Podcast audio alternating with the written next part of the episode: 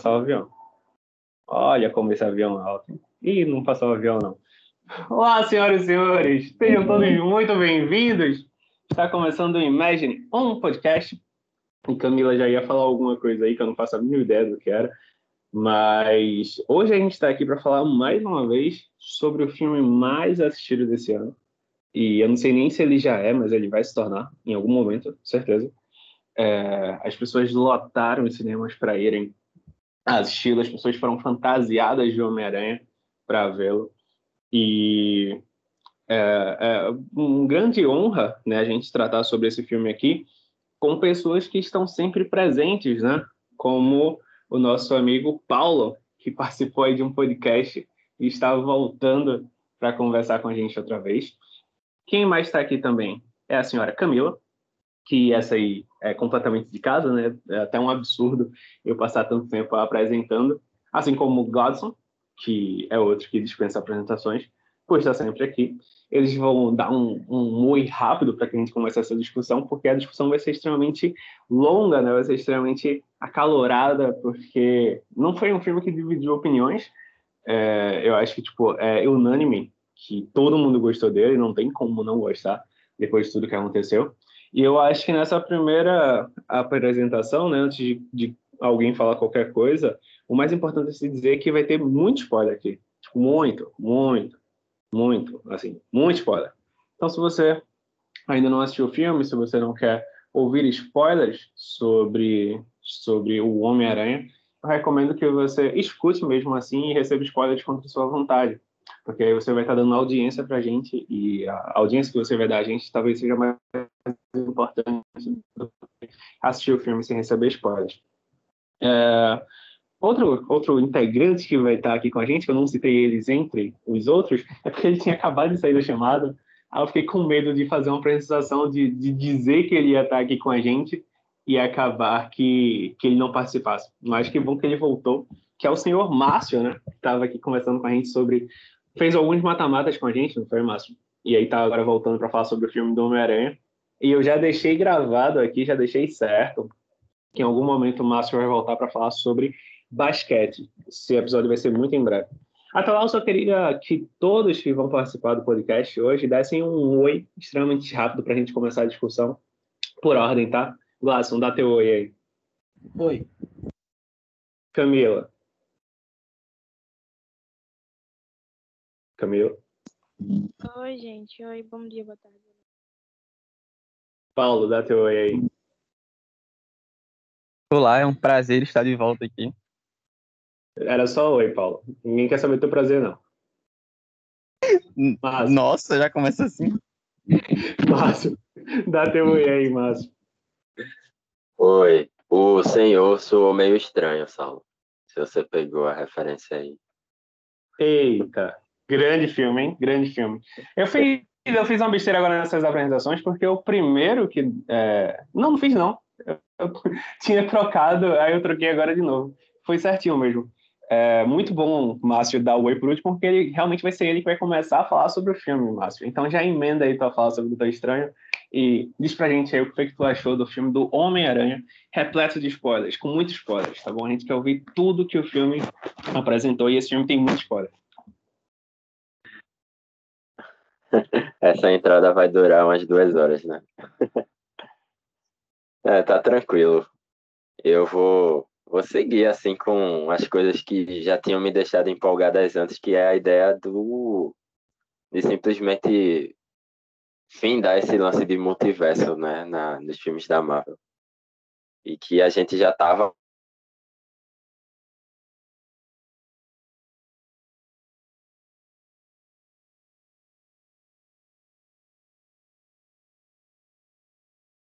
Eu não sei se foi só para mim, mas Márcio ele ficou mudo. Ele provavelmente foi desconectado aí do, do podcast, porque ele ia começar a entregar coisas sobre a Marvel, ia começar a falar segredos que não podem ser revelados.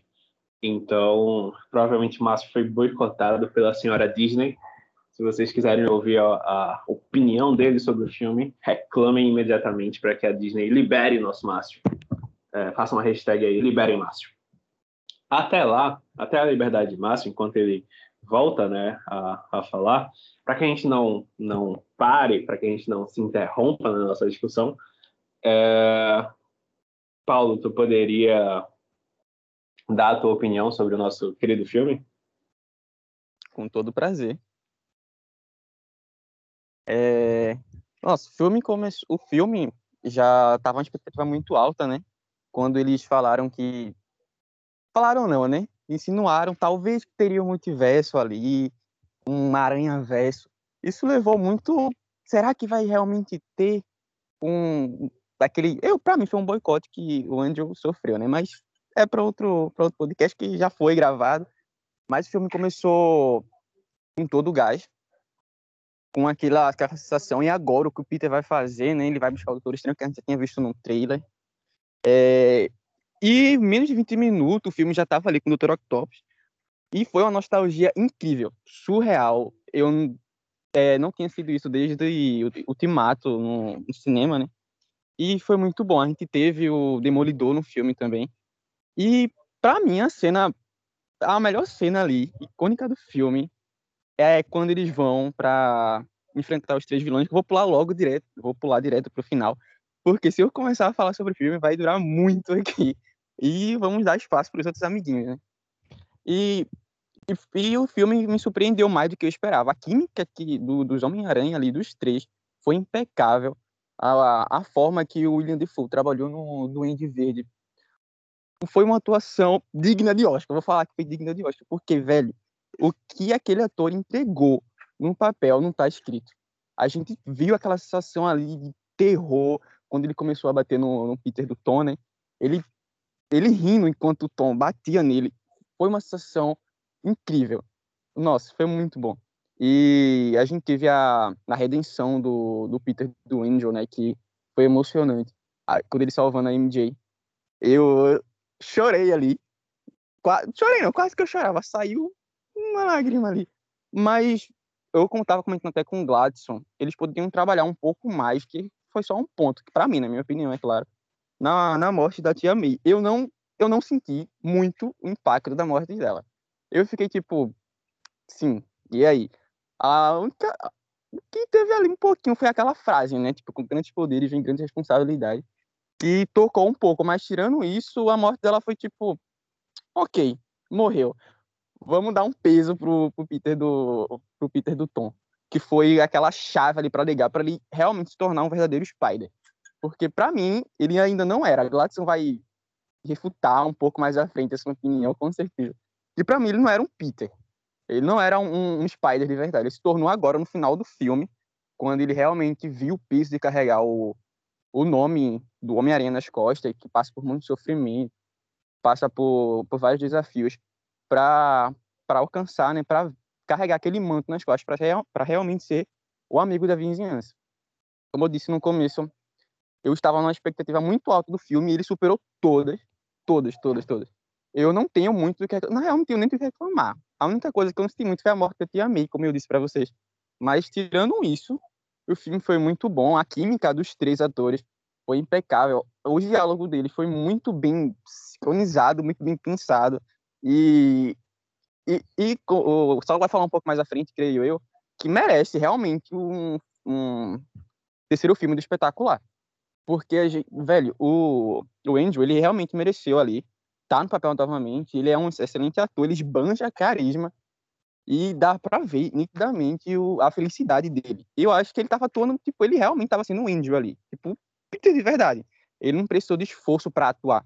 Ele tava fazendo tão naturalmente que ele merece mais do que tudo no terceiro filme para ver como ele vai se sair. Porque ele, é, tirando a. É, que o filme seria do Tom, né, do PT do Tom, ele roubou a cena quando ele apareceu. Porque ele ria de um jeito que eu. Velho, esse, esse cara é muito mágico. Ele realmente merece ter um terceiro filme. Porque o que ele esbanjou ali de, de Peter não tá escrito. E foi uma cena muito icônica. Teve o meme que eu até Teve um meme que até cheguei a comentar com o Gladys. Gladys, olha o meme. Foi uma série, para quem é realmente fã e quem não é fã também do, do Homem-Aranha, é, gostou muito. O filme de, promet, é, deu tudo o que tinha prometido e um pouco mais. Eu, se tivesse uma se tivesse uma hora de filme só dos três Homem-Aranha, eu iria tá nem aí, iria assistir de qualquer jeito. O filme foi 10 de 10, eu não tenho nada a reclamar. Foi, foi realmente lindo ter os três Homem-Aranha né, na tela do cinema. Eu queria muito que eles voltassem, né? Mas eu acho improvável. Vamos ver. Vou passar agora para algum mim. Acho que não sei se vai ser Gladys ou Saulo, mas vou passar a bola para eles. Isso, vou passar a bola agora para ele. Pareceu muito a apresentação de Feira de Ciências. Agora quem vai falar sobre o filme é o meu amigo Saulo. Boa, Paulo. Adorei tua opinião. Boa demais. É... Agora, Márcio quer tentar falar, Márcio, tu foi boicotado, tu ia falar segredos sobre a Disney, segredos sobre a Sony, e aí tu foi simplesmente tirado do podcast. Tu acha que agora dá para dá pra dar tua opinião?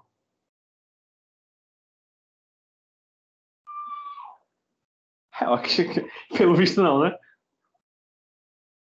Mas se estiver por aí, ele pode é, ele pode já começar a falar sobre o filme. Se não, Gladson, o senhor poderia fazer as honras? Ó, oh, sim. Então, gente, boa tarde, né? Bom dia, boa noite, boa madrugada aí para todo mundo. Eu dou boa tarde primeiro, porque eu estou na tarde. É...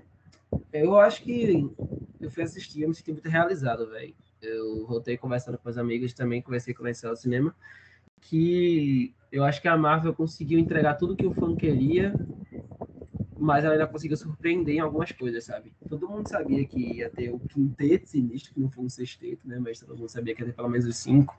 Todo mundo esperava que aparecesse os três Homem-Aranha, mas eu não. Mas eu acho que algumas surpresas dentro do filme foram acontecendo, né? É, a gente esperava que o Demolidor aparecesse ele apareceu. E ele, tadinho fica esquecido, mas enfim, ele apareceu. É, os três Homens-Aranhas aparecem e todo mundo grita muito. A sinergia, como o Paulo falou, é incrível. A morte da tia May eu não esperava que acontecesse, né? A gente até fez um bolão de quem ia morrer e até Camila brincou depois. Todo mundo fez um bolão, eu, Saulo, tal, Taiwan, e ninguém botou a tia May como morta. É, mas eu acho que a própria importância da tia May nesse filme cresceu assim esplendorosamente, sabe? Ela era uma personagem que existia, que se preocupava com o Peter, todo mundo via, mas ela não era aquela personagem, aquele apoio, ela não era a, como se fosse uma cuidadora mesmo dele, né? E nesse filme ela se fez, né? Eu acho que a morte dela, eu acho que é algo que eu gostaria de falar, não em relação a dizer, ah, Paulo tá certo, não vai sentir, mesmo que eu tenha chamado ele de sem coração ceboso, mas eu acho que eu gosto de falar dela porque para mim é um simbolismo, sabe? É uma frase do próprio Porco-Aranha no Aranha Verso, né? Essa é a parte difícil de você ser Homem-Aranha, não dá para salvar todo mundo. Todo mundo perde alguém. Então, é como se fosse um rito de passagem, sabe? E quando você chega nesse momento e você sente que ela ali estava sendo a tia May, ela estava sendo o tio Ben, ela estava sendo a bússola moral, ela estava sendo o apoio moral dele em, em, tudo que ela fazia, acaba que você sente né, pelo personagem, não pela não pela tia May em si, não pela é, pessoa ali, mas sim pelo Peter. Você vê que a pessoa que ele tinha acaba de ir embora, né? E para mim, ele sofre mais que qualquer outro Homem-Aranha, porque ele perde tudo num filme só. Não é como se ele perdesse uma coisa ou outra. Não é como se ele fosse perdendo também um, uma vez de cada vez, né? Tipo, num filme, perde uma coisa depois perde outra. Ele perde tudo de uma vez. Ele perde a namorada, ele perde a tia May, ele perde todos os seus amigos e o que ele mais gostava, né? A relação dele com como super-herói com outros super-heróis, né? Porque quando você vê a primeira aparição dele em Guerra Civil, é realmente de um menino grande, assim, tipo um meninão, bobão, que tá lá, tipo, pô, vou lutar contra o Capitão, mas eu sou muito fã dele, eu vou lutar contra o o Soldado Invernal, contra o Falcão, mas eu sou fã de todos e ele vai tirando foto, vai brincando, vai soltando piada. E a partir desse momento, ele simplesmente perde tudo. Né? Ele vai é, fazer com que ele aceita o fardo, que tudo tem que ser consertado, e deixa com que tudo se vá. Né? É, então, assim, para mim, ele é o Peter que mais sofre porque ele perde tudo num filme só. até os outros Homem-Aranha que ele tinha acabado de conhecer, ele vai ter que deixá-los ir, porque é, é o fardo que ele tem que carregar enquanto herói. E aí eu entro muito também na atuação do Tom Holland, né? É, eu disse algumas vezes que eu gosto muito do Homem-Aranha Tom Holland. Para mim, ele já tinha, dentro, assim, na parte interna dele, já tinha algumas coisas do, do próprio Homem-Aranha dos quadrinhos, desde é, as brincadeiras, a inocência, que isso é ser Homem-Aranha, a sua simplicidade, e agora ainda mais, né? É, eu vi uma crítica que eu concordo muito, é que esse filme é literalmente uma divisão de águas, sabe? É, agora ele vai deixar de vai deixar uma mitologia do Homem de Ferro de lado, que era a razão dele de ser, porque era onde ele estava, ele entrou na Marvel por conta disso, né? Ali no, no MCU, quer dizer. Ele entrou no cinema da Marvel por conta do Homem-Aranha, e ele tem que carregar a simbologia, ou desculpa, do Homem de Ferro, ele vai carregar a simbologia do Homem de Ferro, e ele é um dos que mais sentem a perda do Tony. Só que são dilemas, né? Eu acho que o próprio Homem-Aranha, ele tem, em suas características, ele tem várias distâncias com o Homem-Ferro, né? Enquanto o Tony Stark, ele queria aparecer, ele queria ser, ele queria mostrar é, seu ponto principal de tudo, o Homem-Aranha trabalha no anonimato, trabalha no, uh, na simplicidade, ele trabalha num bairro, e por mais que ele vá lutar contra alienígenas, como ele fala, ainda assim o papel dele é estar tá ali dentro do é, estar tá ali dentro do, da sua atmosfera bairrista, né? Então, para mim, em algum momento isso ia acontecer. Só que eu também não vejo como grande problema o fato dele estar tá na sombra do Homem de Ferro durante um tempo, porque tudo na Marvel gira em torno do Homem de Ferro e é comum que alguns personagens que estejam entrando é, sofram um pouco disso. Só que esse filme chega para dizer, olha, é, tem uma mitologia própria e a Marvel brinca com seus erros, né? Porque ele faz tudo bem, a gente entendeu que muita gente não gostou do Peter estar na sombra do Tony. Então a gente agora tem como refazer tudo. E aí tem aquela ideia de ter um quarto filme confirmado. Kevin Feige já falou sobre esse quarto filme, vai acontecer, não vai ficar naquela picuinha de com a Sony da última vez, fez o filme 2, não sabia se ia ter o filme 3. Agora fez o filme 3 já sabendo que vai ter o 4. E possivelmente, né, tem a possibilidade, o próprio presidente da Sony já falou sobre isso, de ter uma trilogia que ainda não está confirmada, né? Apesar da, da diretora ter falado que estava confirmada, ele disse que a diretora é um pouco otimista demais, tudo pode acontecer, inclusive nada. Mas o quarto filme já está certo, então ele vai ter pelo menos mais um filme com o próprio Tom Holland. Para dar continuidade a ele, né? E aí quando você vê o final do filme, ele voltando com suas origens clássicas, voltando com o Homem-Aranha que vai fazer sua própria roupa, que vai costurar, que quando rasga tem problemas porque tem que ir para casa costurar e ajeitar. É esse Homem-Aranha agora, né? Com uma coloração diferente, com realmente um traje mais clássico. E eu acho que era tudo que estava faltando, né? Uma das primeiras coisas que eu falei quando saí do cinema, entrei no carro para voltar para casa, foi eu quero ver o que vão falar do Tom Holland agora, né? Que criticavam tanto dele e tudo que criticavam foi resolvido nesse filme. A simplicidade de um Homem-Aranha, a pobreza de um Homem-Aranha, é, sair da sombra de alguém, voltar ao seu status bairrista, tudo que criticavam que esse Homem-Aranha não tinha, agora ele tem. E principalmente passar por rito de passagem, que é perder alguém. Então, assim, ele perde alguém, perde tudo. E acho que dentro do arco do personagem também tem muita coisa a se falar como como ser Homem-Aranha é pesado, né? É, tem uma animação antiga, acho que é da década de 90, tem uma frase que fala assim, Homem-Aranha, ele tá perto do Wolverine até, e ele diz, é, já tô acostumado, eu ajudo todo mundo, na hora de me ajudar ninguém me ajuda. E esse é seu Homem-Aranha, sabe? Ele tá lá para todo mundo mas quando ele precisa de uma conta para pagar, precisa de um apoio emocional, ele não tem. E ele tem que se virar sozinho, e simplesmente ele aceita isso e vai levando até onde dá. Só que aí tem duas consequências para isso. Uma delas é, é o não mais Homem-Aranha, né? Não quero mais ser Homem-Aranha, que é quando ele deixa o seu traje no lixo. Todo mundo já viu essa cena do quadrinho. E já também apareceu no cinema.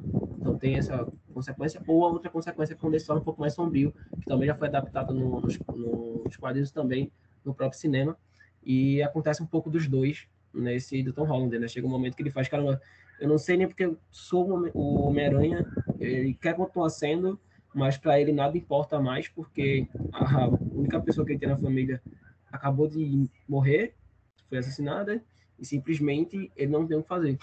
E aí ele aceita o, o ódio que está na dentro dele e diz, não, eu vou, eu quero acabar com ele. E todo mundo percebe isso, porque quando o Toby diz, não, eu também perdi alguém, e onde eu também perdi alguém, uh, e pede para ele ter calma, pede para ele não fazer isso, que é, é, tem, tem que aceitar, né? Ele tem que se mostrar melhor do que os vilões. Ele fica calado, ele não responde, porque ele tá com o mago ainda, né? Como se ele dissesse, tudo bem, vou fazer o que você diz. Não, quando ele tem a primeira oportunidade de bater no Duende Verde, ele vai lá e tenta matá-lo. E, assim, é, é, surreal, porque você percebe que ele tá com uma mágoa interna ali e que faz parte realmente do que o Homem-Aranha tem que carregar. A mitologia do, do personagem é, tem isso, sabe? De você simplesmente ter que carregar fardos, carregar ou carregar pesos que outras pessoas não carregariam. É por isso que o, Homem-Aranha, para mim, é tão importante, né? E uma última coisa, para encerrar, é que eu acho que ninguém pode criticar o fato dele querer ajudar o, os vilões. Porque isso também é ser Homem-Aranha. Nos quadrinhos, ele é assim. Ele é besta, ele é inocente, ele quer ajudar todo mundo. E é por isso que ele se lasca, sabe? É por isso que ele acredita tanto, por exemplo, na melhoria do, do Octavius, que em certo momento ele quase perde a tia, saca? É, em outros momentos, o Dr. Octavius quase casa com a tia dele. Mas até o final, o Dr. Octavius faz assim: é, eu melhorei, foi graças a você e deixa uma fortuna para ele, sabe? Então, assim, é, é um adolescente que acredita no melhor das pessoas, que está ali dizendo: sim, você pode melhorar, e eu sei como fazer isso, eu vou tentar fazer isso, dentro de um apartamento mesmo, eu vou tentar fazer isso, e espero conseguir. É, mas eu sei que se não conseguir vai ter consequências para mim. E teve. Mas teve com a consciência de que ele é um super-herói que faz isso, sabe? Então, não acho que a pessoa. Acho que a pessoa que critica isso não entende muito a mitologia do, do Homem-Aranha. E a fúria dele, que também foi muito bem adaptada, eu lembrei muito do Wilson Fisk, que quase mata a Tia May também. E aí o Homem-Aranha entra no presídio sem a roupa do Homem-Aranha, entra com Peter Parker, porque o arco do, desse quadrinho é que o Wilson Fisk vai descobrir quem é o Homem-Aranha e vai fazer a vida dele inferno, tal qual fez com o Demolidor. E aí, quando ele quase mata a Tia May, o Peter entra no, no presídio, espanca ele absurdos, deixa ele sangrando pra caramba, pega ele pela gola e diz: se acontecer alguma coisa, eu volto para poder finalizar esse trabalho. Então, torça para que não aconteça nada com ela. E a partir desse momento, o Wilson Fisk deixa o Homem-Aranha em paz. Deixa o Peter Parker em paz, sabe? Porque ele apanha tanto de um garoto ali no meio do presídio que você percebe que a fúria tá saindo pelos socos ali do, do, do Peter Parker. E ele fez exatamente isso com o Duende. Então, assim, são várias adaptações. Eu queria finalizar com uma frase que Vinícius, que não pode participar, hoje era um convidado meu, ele pediu para dizer, né, que esse filme é uma carta aberta de amor aos fãs. É como se a gente tivesse literalmente pego tudo do, do Twitter e colocado no filme e tudo ficou encaixado. É, é complicado o Gladson ter lançado a frase ninguém pode criticar o fato do Homem-Aranha ajudar os vilões e eu vou passar meia hora falando agora quanto é ridículo ele ter ajudado os vilões. Não ridículo, né, mas vou me alongar no que eu tenho a dizer agora. É, eu acho que tipo, essa frase que Gladson terminou é basicamente a que eu queria começar. Né? É, o filme ele é feito para os fãs, né? ele é um fanservice do início ao fim e parece que do começo ao fim é como se o diretor tivesse realmente parado, olhado para o Twitter, tipo, ok, o que, é que a gente pode falar aqui sobre ele? Ah, tem gente especulando isso, vamos colocar, pô. Ah, tem gente achando que essa ideia aqui seria boa, por que, que a gente não coloca, sabe? E aí por isso que eu acho que é um filme que não dá para você não gostar dele, porque tem tudo aquilo ali que os fãs queriam ver, sabe? E aí teve um filme que ele fez isso recentemente, que foi o do Star Wars, o... qual o nome do, do filme? O último lá do Star Wars, dessa nova trilogia, que é o filme em si é bem ruinzinho, né? Mas ele pega exatamente isso, tudo que a galera tava comentando, tudo que a galera via sobre o filme ou, ou queria que acontecesse no filme. Só que ali você tinha tipo uma dissidência, sabe? Você tinha tipo pessoas que queriam que aquilo acontecesse e pessoas que queriam que aquilo não acontecesse. E aí o filme vai para uma vibe muito tipo, tá, eu vou dar o que vocês estão especulando aqui, eu vou dar as teorias de vocês, e acaba que o filme fica bastante ruim. Aqui é o inverso, né? Primeiro porque o que a galera queria era unânime, então, tipo, todo mundo queria é, as cenas que aconteceram, todo mundo queria o Andrew Garfield salvando a Mary Jane, todo mundo queria os três Homem-Aranhas juntos, todo mundo queria uh, os próprios encontros né, entre heróis e vilões e tal. Então, o, o Demolidor aparecendo né, eram coisas que eram extremamente unânimes, né? Então, tipo, não tinha como ficar ruim. O filme, ele é, ele é ótimo. Ele é grandioso como evento, é, tipo, junto ali com, com o Ultimato, o maior evento de filmes, acredito, é, não só da Marvel, mas de filmes mesmo, tipo, como evento, o que ele reúne, ele é grandioso e como filme ele é um, ele é um ótimo filme. É, eu vou tratar das questões positivas e negativas dele, porque a, a exemplo de Paulo que está super empolgado aí defendendo completamente o filme, eu tenho algumas questões que, que me incomodaram, é, mas de antemão é isso, tipo, talvez isso tenha sido o melhor evento que eu já presenciei, sabe? Tipo, você sentar na cadeira de cinema e ver algo que provavelmente tu nunca vai ter mais na vida, sabe? Mesmo com os próximos filmes do Homem-Aranha, com os próximos filmes da Marvel em si, é difícil pensar que o que se teve no filme do Homem-Aranha vai voltar a se ter. De tão. De tão é, foi até um termo que eu estava usando que o filme ele é orgasmático, né? Ele tipo, vai subindo, ele vai te entregando cada vez mais pontos de prazer. É, e ele sabe que ele está te entregando aquilo, né? Tipo, cada cena que ele vai colocando ali, ele sabe o que ele está causando em você. E aí, é, se a Imagine ela trabalhasse com clickbait e eu pudesse fazer uma manchete sobre esse filme, é, eu pegaria uma, uma música do Roberto Carlos e colocaria ou fazia uma alusão a ela, né? Com, com a manchete seria basicamente tipo se é bom ou se é ruim, o importante é que emoções eu vivi. E aí, a parte do é bom, é ruim, é basicamente o clickbait, porque o filme é muito bom, muito bom, o filme é ótimo. Só que o que é que eu tenho do filme? Tipo, quando eu assisti, né, quando eu terminei o filme, super empolgado, saí da sala cinema e dizendo, é o melhor filme da história que eu assisti, meu Deus do céu, que filme magnífico. Mas quando eu parei para pensar nele, eu vi que tipo filmes com era um filme com ideias ótimas, com ideias grandiosas, com ideias que, que eu agradeço a quem me proporcionou ver aquilo, sabe? Tipo, se eu encontrasse um desses produtores na rua, eu apertaria a mão dele e diria muito obrigado por você ter proporcionado isso a mim. Então, tipo, são ideias ótimas, só que com ideias ruins para que essas ideias ótimas aconteçam, sabe? E, inclusive, uma dessas, uma dessas ideias ruins é a relação dele com os vilões. Né? Já passando aí para o que é que eu concordo, o que eu discordo, não necessariamente com o que foi falado, né, com, pelos meus coleguinhas, mas quando eu assisti ao filme, tipo, tá, mas isso aqui eu não achei tão legal, isso aqui eu não achei tão bacana. É, primeiro, falando positivamente sobre o filme, eu acho que o filme ele, é, tipo, ele pode ser visto de duas maneiras. Em uma, ele cai muito, né, que é se você analisa ele como dentro dessa trilogia, né, lá do primeiro filme, o, o De Volta ao Lar, depois o Sem Volta para não, Sem Volta para Casa é o último, né? E aí no meio tem o, alguma coisa que envolva casa quando você pega esses três filmes, ele como uma trilogia, ele, tipo, o filme é bom. É, só que ele cresce muito mais quando você olha para ele como uma octologia. Quando você considera os três filmes lá do Tom, do Tobey Maguire, quando você considera os dois filmes do Andrew Garfield e esses três filmes agora. Quando você olha para ele como tudo isso fazendo parte de um, um, próprio plano, né, de um único plano, como se fosse tipo, o mesmo a mesma saga que você vai contar, ele cresce muito porque a não explicação sobre quem são os vilões é explicado nos filmes anteriores. É, os próprios personagens, o, o, o, enredo de cada um chama muito mais atenção quando você conhece eles. Por isso que tipo é um filme que dá para você ir sem assistir qualquer outro filme da Marvel, mas não dá para você ir sem assistir um filme do Homem-Aranha.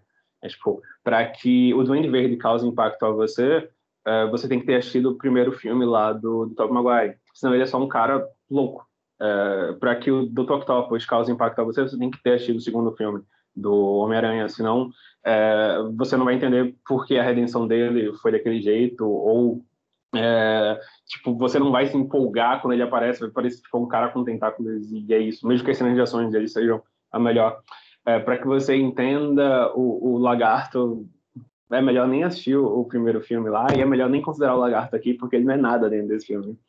E o Homem-Aranha também lá, tipo, ele chegar como esse cara amigo do Peter, você só entende por que, que ele é amigo do Peter se você assistir o terceiro filme.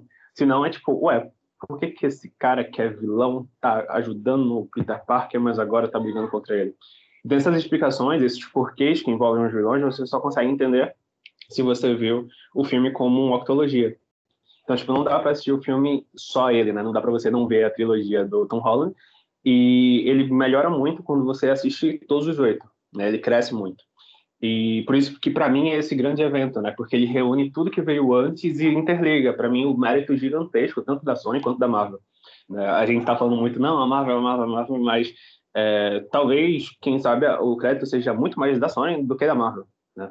A Marvel ele proporciona isso, mas tipo, o, o, tudo que a Sony entregou durante décadas é, é orquestrado num, num, num, grande filme, sabe? Tanto que é impactante você assistir Venom, mesmo sem gostar dos outros filmes do Venom. Tipo, ver ele lá em tela, você fica, meu Deus do céu, isso vai acontecer. E é um filme da Sony.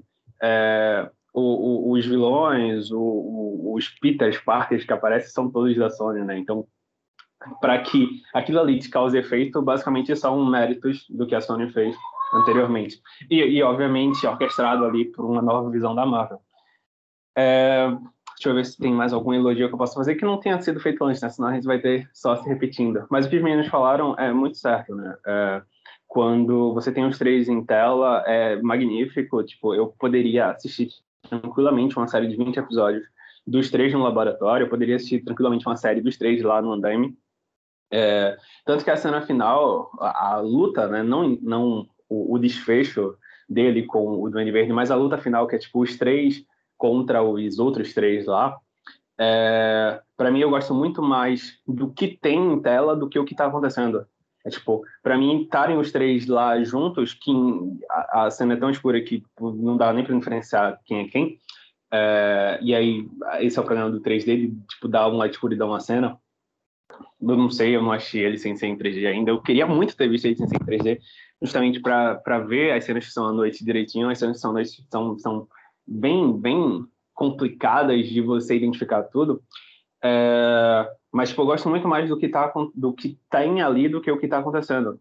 Tipo, a, a, luta entre os três Homem-Aranhas e os três vilões é qualquer coisa. Né? Tipo, você já viu cenas ali muito melhores do que aquela ali. Só que o fato de ter eles três juntos, fazendo qualquer coisa, se fosse tipo eles três dançando lá como é o Guardiões da Galáxia, o primeiro filme lá, se fosse aquilo já seria empolgante, sabe? E tudo que envolve eles três juntos é grandioso, é maravilhoso, é lindo. Tudo que envolve o Dr. Octopus, tudo que envolve o Duende Verde, tipo, a cena que ele aparece, você sabe que a cena é boa porque eles estão ali, sabe? É, é, a presença de dos personagens, a presença dos atores, né? As atuações aqui são todas impecáveis. Eu nunca, nunca gostei muito do Ned, eu acho ele bem, bem chatinho, mas aqui ele não vira um problema para mim, né? Porque tá sendo entregue, tá acontecendo tanta coisa que que é, tem coisas que tipo, te incomoda e meio segundo depois essa coisa é superada por algo muito melhor, sabe? É, tipo, não dá para você ficar com raiva do filme, não dá para você ficar chateado, não dá para dizer que ele foi ruim, porque sempre vai ter algo que vai superar o que veio antes. Dito isso, é, quando eu olho para ele como um filme, filme em si, né? É, além de todas as emoções que ele me causou, tanto que eu chorei com esse filme, tanto que eu fiquei empolgado com a nostalgia, quando eu paro para olhar ele como um filme, eu penso muito no tipo nessas decisões ruins que são tomadas para que boas é, coisas aconteçam ou para que coisas grandiosas aconteçam, né? E aí, tipo, começando inicialmente pelo feitiço inicial lá do Doutor Estranho, eu acho muito estranho que você. E é impossível você falar do Doutor Estranho sem saltar um estranho depois. Né? Eu acho muito complicado que você vá apagar tudo que envolva a vida de uma pessoa logo no começo, né, o feitiço inicial, sem, ao mínimo, conversar com ela, sabe? Tipo, sem chegar e dizer, tá, mas tu quer que alguém se lembre? Tu quer que pelo menos eu, que sou o Vingador, que vai lutar contigo outras batalhas, ou, tipo, a gente continue sabendo quem é tu, é, tu quer que tua tia, que tua namorada, tu quer que alguém saiba, sabe? Tipo, não ser conversado sobre isso. E aí eu pensei que Glass ia comentar sobre o Doutor Estranho nesse filme, mas o Doutor Estranho, ele é... Meu Deus do céu, ele é maltratado com todas as forças aqui pela, pela produção da Marvel. É, o que fazem com ele com metade do filme é, é, enlouquecedor e não é um filme sobre ele. É, se fizesse ele como foi o Homem de Ferro realmente como um suporte seria ruim mas você tratar ele com tipo, desvalorizar o personagem dessa forma, em que se não fosse o carisma do Benedict, ele seria qualquer coisa, para mim é bastante complicado. E aí ele chega, vai fazer um feitiço que vai apagar tudo da vida de uma pessoa e simplesmente diz, tá, e aí vamos começar. E era algo que poderia ser tirado, né? Tanto que ele tira durante o feitiço. Então, tipo, não ter chegado e conversado sobre isso. Obviamente que são coisinhas que precisam acontecer para que o filme aconteça, né? É, elas são o motivo para que o filme aconteça depois. Só que não necessariamente é necessário achar bom ou ruim, né? Quando eu tava assistindo aquilo, eu fiquei tipo, tá, mas aí o cara, ele vai falar agora durante, o Doutor Estranho não vai nem perguntar, tipo, tá, tu quer que alguém se lembre disso? Tu quer que alguém saiba o que tu era? Sabe? Eu achei bem, bem Tá, ok. É, outra coisinha, né, do... Eu não vou nem chegar na Tia May ainda, porque eu queria tecer um pouco de crítica dela. Eu concordo bastante com o Paulo sobre a morte não ter me afetado tanto. A cena em si, ela me afeta, mas a morte não. E eu acho que, tipo, das três, talvez essa seja a pior Tia May para mim, porque ela é a que deposita mais confiança no Peter Parker, isso aí é massa, só que talvez ela seja mais irresponsável, né? É, tipo, basicamente ela diz, não, olha, tudo bem isso que você tá fazendo, e a morte dela é meio que causada por ela, né? Tipo, Peter, ele vai totalmente indo de acordo com os pensamentos dela, com o que ela acredita que é o certo, e ela meio que acaba morrendo por ela mesma.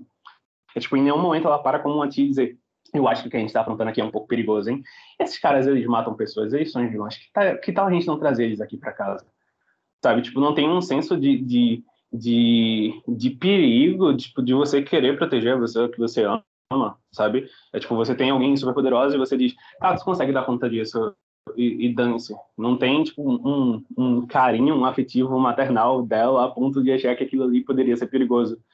E tudo que acontece depois é meio, tipo, culpa dela e culpa de Peter Parker, sabe?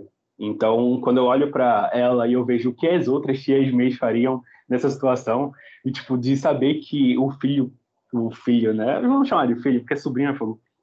É, saber que o filho ele coloca uma roupa lá do, do Homem-Aranha e sai combatendo o crime.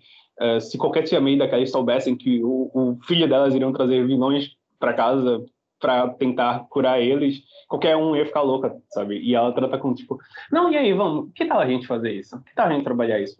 E, e por mais que, óbvio, né, o Glasson falou aí do, do universo do Homem-Aranha e tal. De, essas coisas são realmente plausíveis em, em HQs. Só que não necessariamente são coisas que tipo, você vai aceitar porque é a história do personagem, sabe? Tipo, quando você para pra pensar, tipo, tá, mas é, essas decisões aqui, elas seriam absurdas em qualquer ocasião, né? Tipo, se fosse qualquer pessoa tomando essa, essa atitude, ela seria estranha. É, e aí eu acho que o senso moral do Doutor Estranho, que sai combatendo com o senso moral da Tia May, né? São, tipo, dois sensos do que a gente faz com esses vilões. Eles ficam se contra, eles ficam se contradizendo, ficam batendo durante todo o filme. E o, o Doutor Estranho ele faz muito mais sentido quando você para para ver o, o, resultado, sabe? É tipo, é, não, a gente vai devolver essa galera para casa. O que vai acontecer com eles vai ser o que eles vão fazer com a vida deles. Enquanto ela, tipo, olha, que tal, Peter, se tu se arriscar a fazer tudo isso porque eles merecem isso, sabe? Então acho que falta um pouco de senso de, de maternidade, de, de, você ter cuidado com a pessoa que você ama, sabe? Ela não mostra isso em momento algum. É... E aí, outra coisinha que eu queria falar sobre os vilões, desculpa a gente se eu tá me alongando, porque eu tinha separado algumas coisas, mas antes de entrar nessa questão de vilões, eu já falei sobre o feitiço, já falei sobre a Tia May, mas, por exemplo, outra coisa que eu queria comentar é que o filme ele é grandioso, ele é um gigantesco evento, só que ele parece muito um jogo do Batman, sabe? Tipo, quando você pega um jogo do Batman, você vê que tem algum desculpa para que as pessoas não estejam na rua. E aí o filme ele foi gravado durante a pandemia, acredito eu, mas é como não tivesse ninguém. E aí, tipo, quando você faz um evento grandioso assim, que é um evento global, né, que você tem tipo vários vilões e várias catástrofes acontecendo e tal, é, o filme ele ele ao mesmo tempo em que ele é individual, ele é particular, ele trata da vida de Peter Parker e o que acontece durante ela, meio que tem tantas, como é que eu posso dizer, tanto teor catastrófico que ele parece ser mais gigantesco do que ele realmente é. Porque, tipo, eles lutam numa ponte em que só tem duas pessoas né, no carro. É lá a família e a, e a mulher que vai dar ele o, a vaga na faculdade. É, eles lutam num prédio gigantesco em que não tem ninguém a não ser ele e a tia dele, sabe? Depois fala que são feri que várias pessoas ficaram feridas, só que você não vê isso em tela. E aí eu me lembrei muito quando eu estava pensando nisso, quando eu assisti é, Man of Steel, né? Lá o primeiro filme do, do Superman, que eles brigam numa cidade inteira e não tem consequência nenhuma para a galera que tá ali. E a cena do prédio me lembrou muito isso. É tipo, pô, não tem ninguém morando aí, não tem nenhum morador que vai dizer, meu Deus do céu, tem pessoas diferentes nesse prédio. É, e aí, tipo, a, a função do J. Jonah Jameson é basicamente fazer isso, né? Tipo, dizer que pessoas estão sofrendo. Só que vocês nunca veem que as consequências acontecem, sabe? Tipo, você tem uma menção ali, uma menção aqui, só que você não vê nada disso acontecendo. É como, por exemplo, o Titã está fazendo agora, que você tem lá, eles vão para Gotham e dizem, olha, se espalhou lá um veneno em Gotham e as pessoas estão sofrendo, as pessoas estão sofrendo, e você nunca vê ninguém sofrendo. Você não vê uma pessoa tossindo no meio da rua, sabe? E aí, tipo, as consequências do Homem-Aranha causou essa consequência aqui para a cidade, olha só como o Homem-Aranha faz mal para a cidade, e você não vê aquilo ali acontecendo na cidade. Tipo, você não vê uma consequência daquilo ali. Então, ele tem escalas globais, ele tem, ele tem escalas gigantescas para um blockbuster, né? Só que ao mesmo tempo, tipo, é algo que acontece muito contido. Porque mesmo que as lutas sejam em espaços grandes, como num prédio, aquilo ali não afeta ninguém. É... Outra coisa que eu queria falar sobre os vilões era basicamente sobre a facilidade da cura, e aquilo ali é, tipo, virou uma solução muito fácil, sabe? É como se naquela máquina você pudesse curar o câncer tranquilamente, eu acho que pode.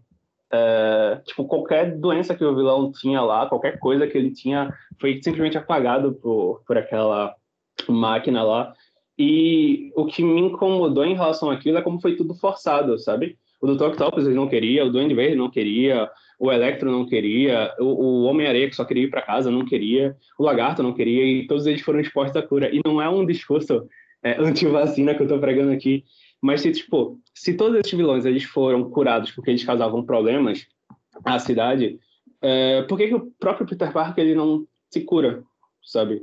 É tipo, se aquela máquina produz qualquer tipo de cura e a vida do Peter Parker, a vida das pessoas próximas a ele estão acabadas porque é, as ações como o Homem-Aranha tá causando tudo aquilo ali, se ele quer uma nova vida, tipo, ele não para para pensar em nenhum momento, tipo, se eu consigo curar todo mundo, acho que eu também consigo me curar. Eu não tô dizendo que, que era pro Homem-Aranha acabar, sabe? Mas é tipo, se você força uma cura para todo mundo, para que elas não causem mais problemas, e você vê que suas ações estão causando problemas, você nunca cogita isso, entende? Como é lá o segundo filme do Homem-Aranha, quando ele, tipo, tá vendo que não dá mais, ele vai lá e desiste, ele abre mão e depois retorna. E é uma cena extremamente impactante.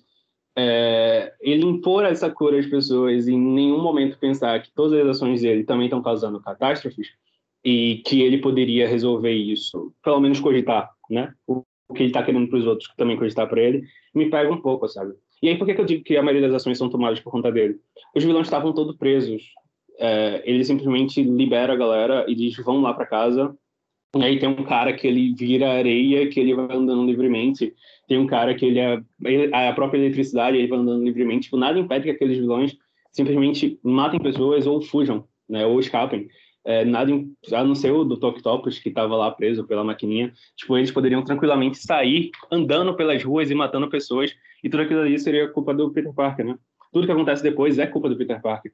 E eu acho que é, eu acredito que o filme ele tem uma evolução do personagem, tipo o personagem ele cresce muito do ponto A ao ponto B, ele termina o filme totalmente diferente do como ele começou. Só que para mim é a mesma jornada do segundo filme, do Mistério, que para mim é uma jornada bem é, mais ou menos. Então tipo é, no filme do Mistério ele basicamente causa tudo o que acontece porque ele entrega o óculos ao Mistério. Aqui nesse filme é a mesma coisa, ele causa tudo o que acontece porque ele simplesmente libera os vilões e, e diz vamos achar cura para vocês sendo que vocês estão totalmente livres para vocês fazerem o que quiserem, inclusive fugir, como num, na luta lá do prédio. Sabe? Então, acho que o mesmo plot que você utilizou no segundo, você utilizou no terceiro. E as consequências são até semelhantes, né? No segundo filme, todo mundo sabe quem ele é, no terceiro filme, todo mundo sabe não, todo mundo não sabe mais quem ele é. Então, é, tipo, o plot com o segundo filme é muito parecido, muito, muito parecido mesmo. E todas as ações é, que ele causa, causam uma consequência. As ações, elas são é, inexplicáveis. É tipo, é, você tem lá uma luta gigantesca entre ele e o Doutor Estranho, que é visualmente lindo, só quando você para pra pensar, tipo, vocês poderiam ter resolvido isso conversando, sabe? E o Peter, ele tá brigando para que ele tente fazer algo que pode causar consequências, em nenhum momento ele pensa nas consequências que ele pode fazer. Então, mesmo que tenha, no final do filme, uma saída do ponto A ao ponto B, na metade do filme, é tipo, é, ele tá continuando a ser, continuando a ser aquele menino mimado e inconsequente que toma as ações de acordo com como ele quer e dando essas consequências para isso, que é o que acontece no segundo filme. E só para que eu não fale mais nada, é, além de tudo que já foi falado, deixa eu ver se tem mais alguma coisa. Não, eu acredito que não. Eu acho que eu já posso passar para Camila, a não ser uma coisinha, só Camila, que eu queria falar antes de tu falasse, que para mim é o maniqueísmo, que é tipo, ou os vilões eles são bons ou são mais. É tipo, e não, é, não é não é colocado como dentro deles, sabe? Tipo, é como se não tivessem escolhas para serem bons ou serem mais ma, é, maus. É, então, tipo, o Dr. Octopus ele é bom, ele é mau até o Soro chegar lá e transformar ele é bom, ele em bom. E ele é bom até que é, o Duende Verde assuma.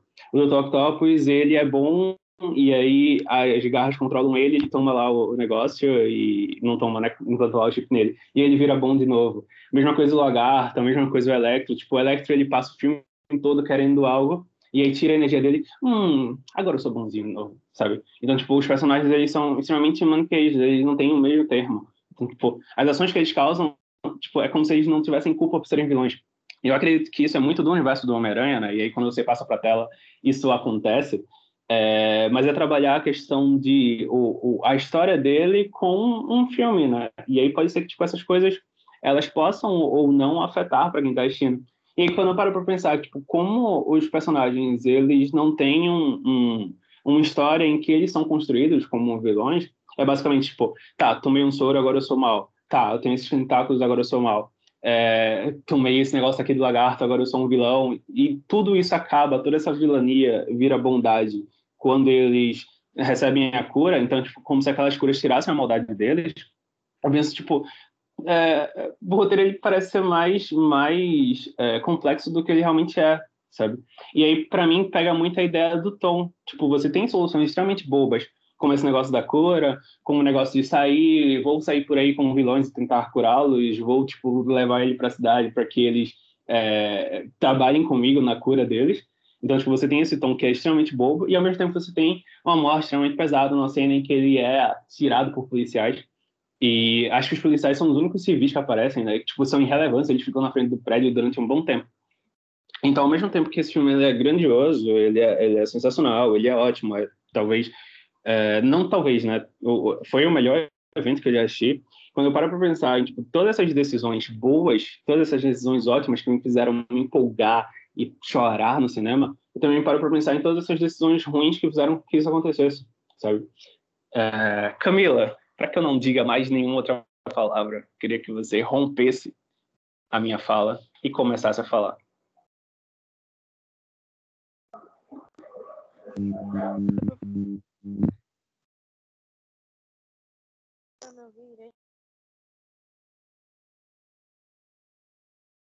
Tá meio.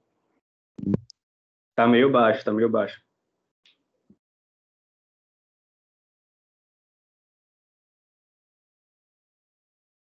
Tenta aí de novo.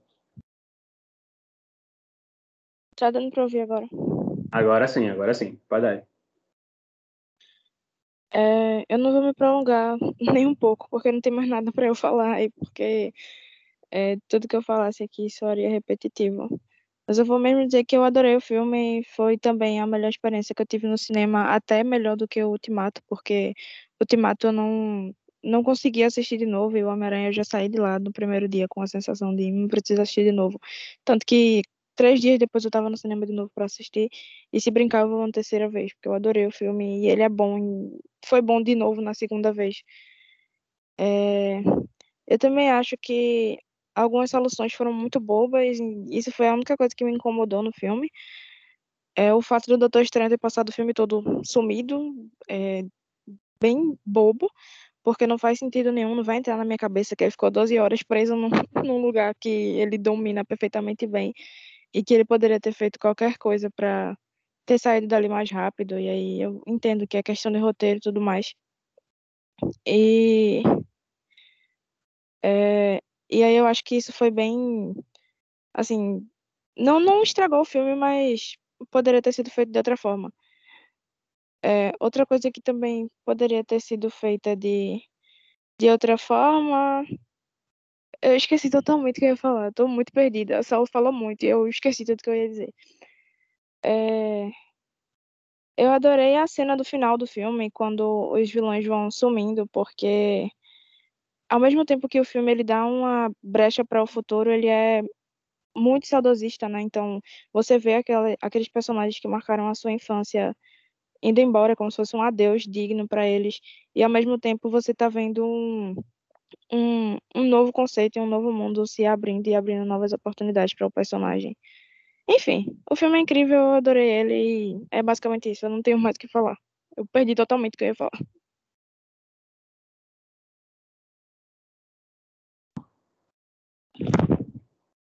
Camila, caso tu lembre o que tu pretendia falar, tu chega aí então, que a gente começa a dizer, tá bom?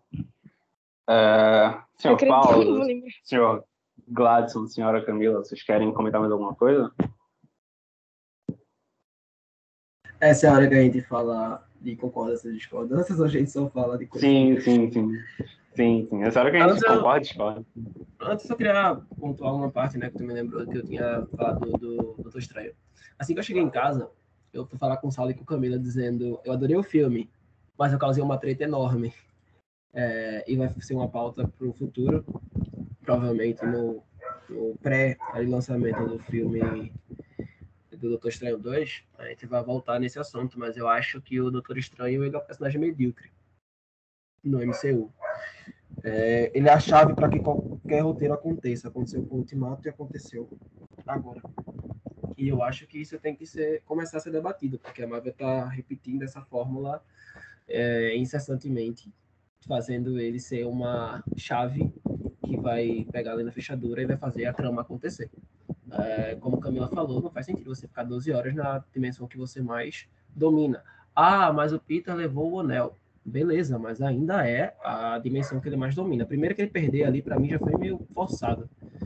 E segundo que ele ficar 12 horas preso numa, numa teia que dissolve em duas, que se você lembrar do Homem-Aranha 1, ele dá essa informação, uh, não faz sentido. Ele disse, ah, eu estava ali preso 12 horas numa teia que dissolve em duas. Então, assim, é, eu acho que ele só existe no filme para poder fazer acontecer as coisas. Né? Sobre o feitiço, ele conversar, eu acho que realmente faz sentido ele não conversar, na verdade. É porque eu acho que ele vive num meio em que todo mundo entende as consequências de tudo, sabe? E ele faz as coisas sem, sem precisar mostrar as entrelinhas. Tipo, olha, lê esse, né, tipo, lê esse contrato e veja o que tem de nas letras miúdas. É tipo, eu vou fazer o feitiço. Se tu tá me pedindo isso, é ok.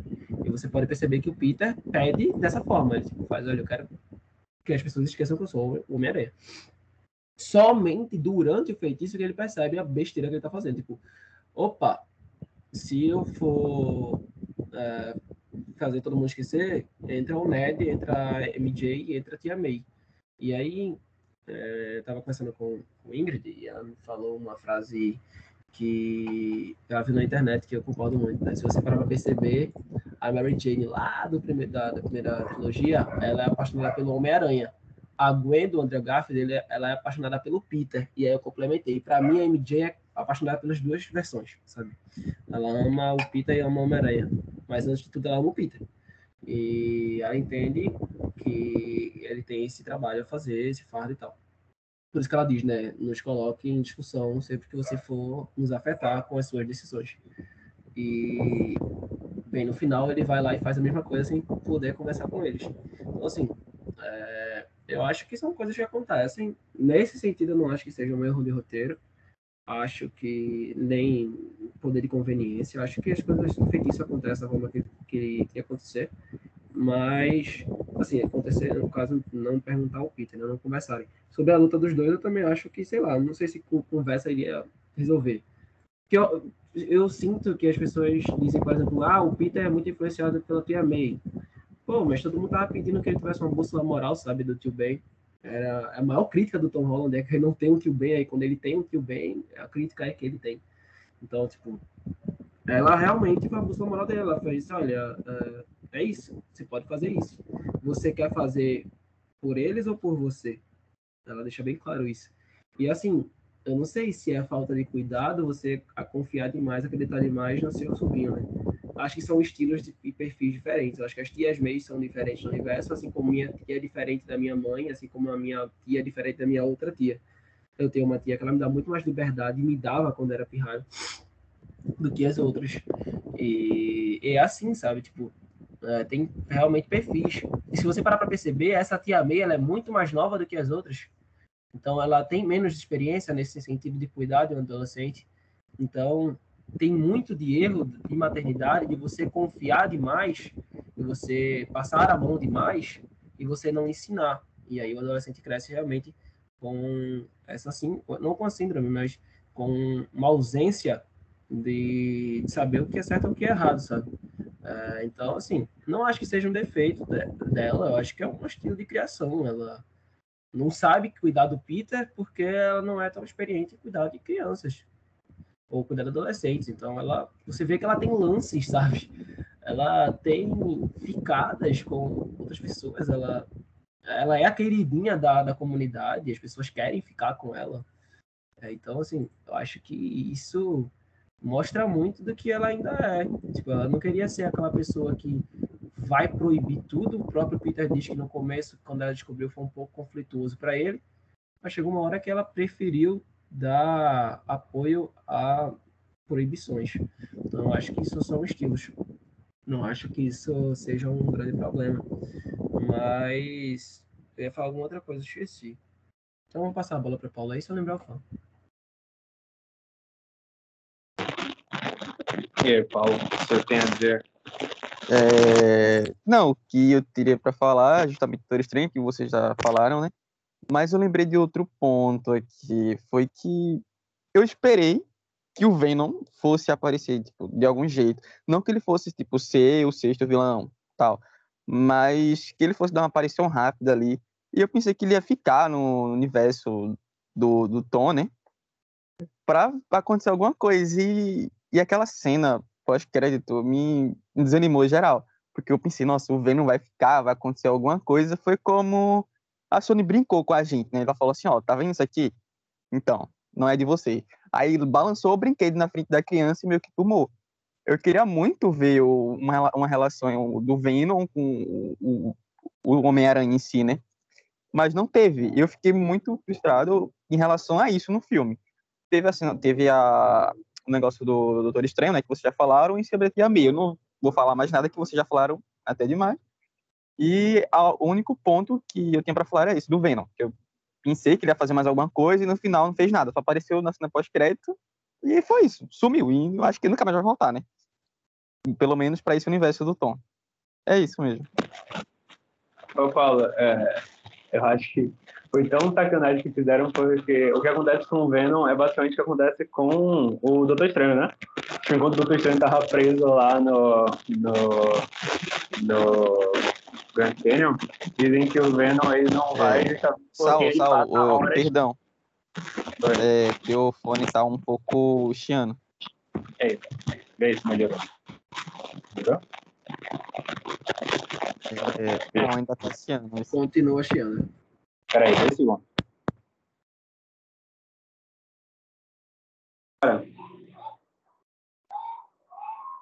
Agora foi?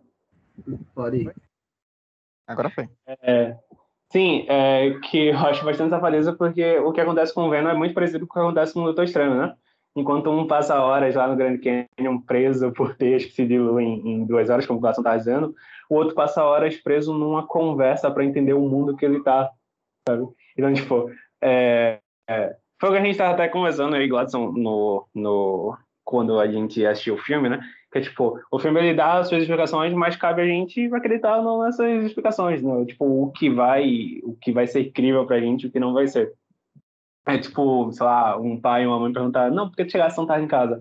Ah, o ônibus atrasou e tal, não sei o que, não sei o que lá, não sei o que lá. A versão que você tem é aquela ali que foi falada e não dá para você comprovar se aquilo ali foi ou não verdade, né?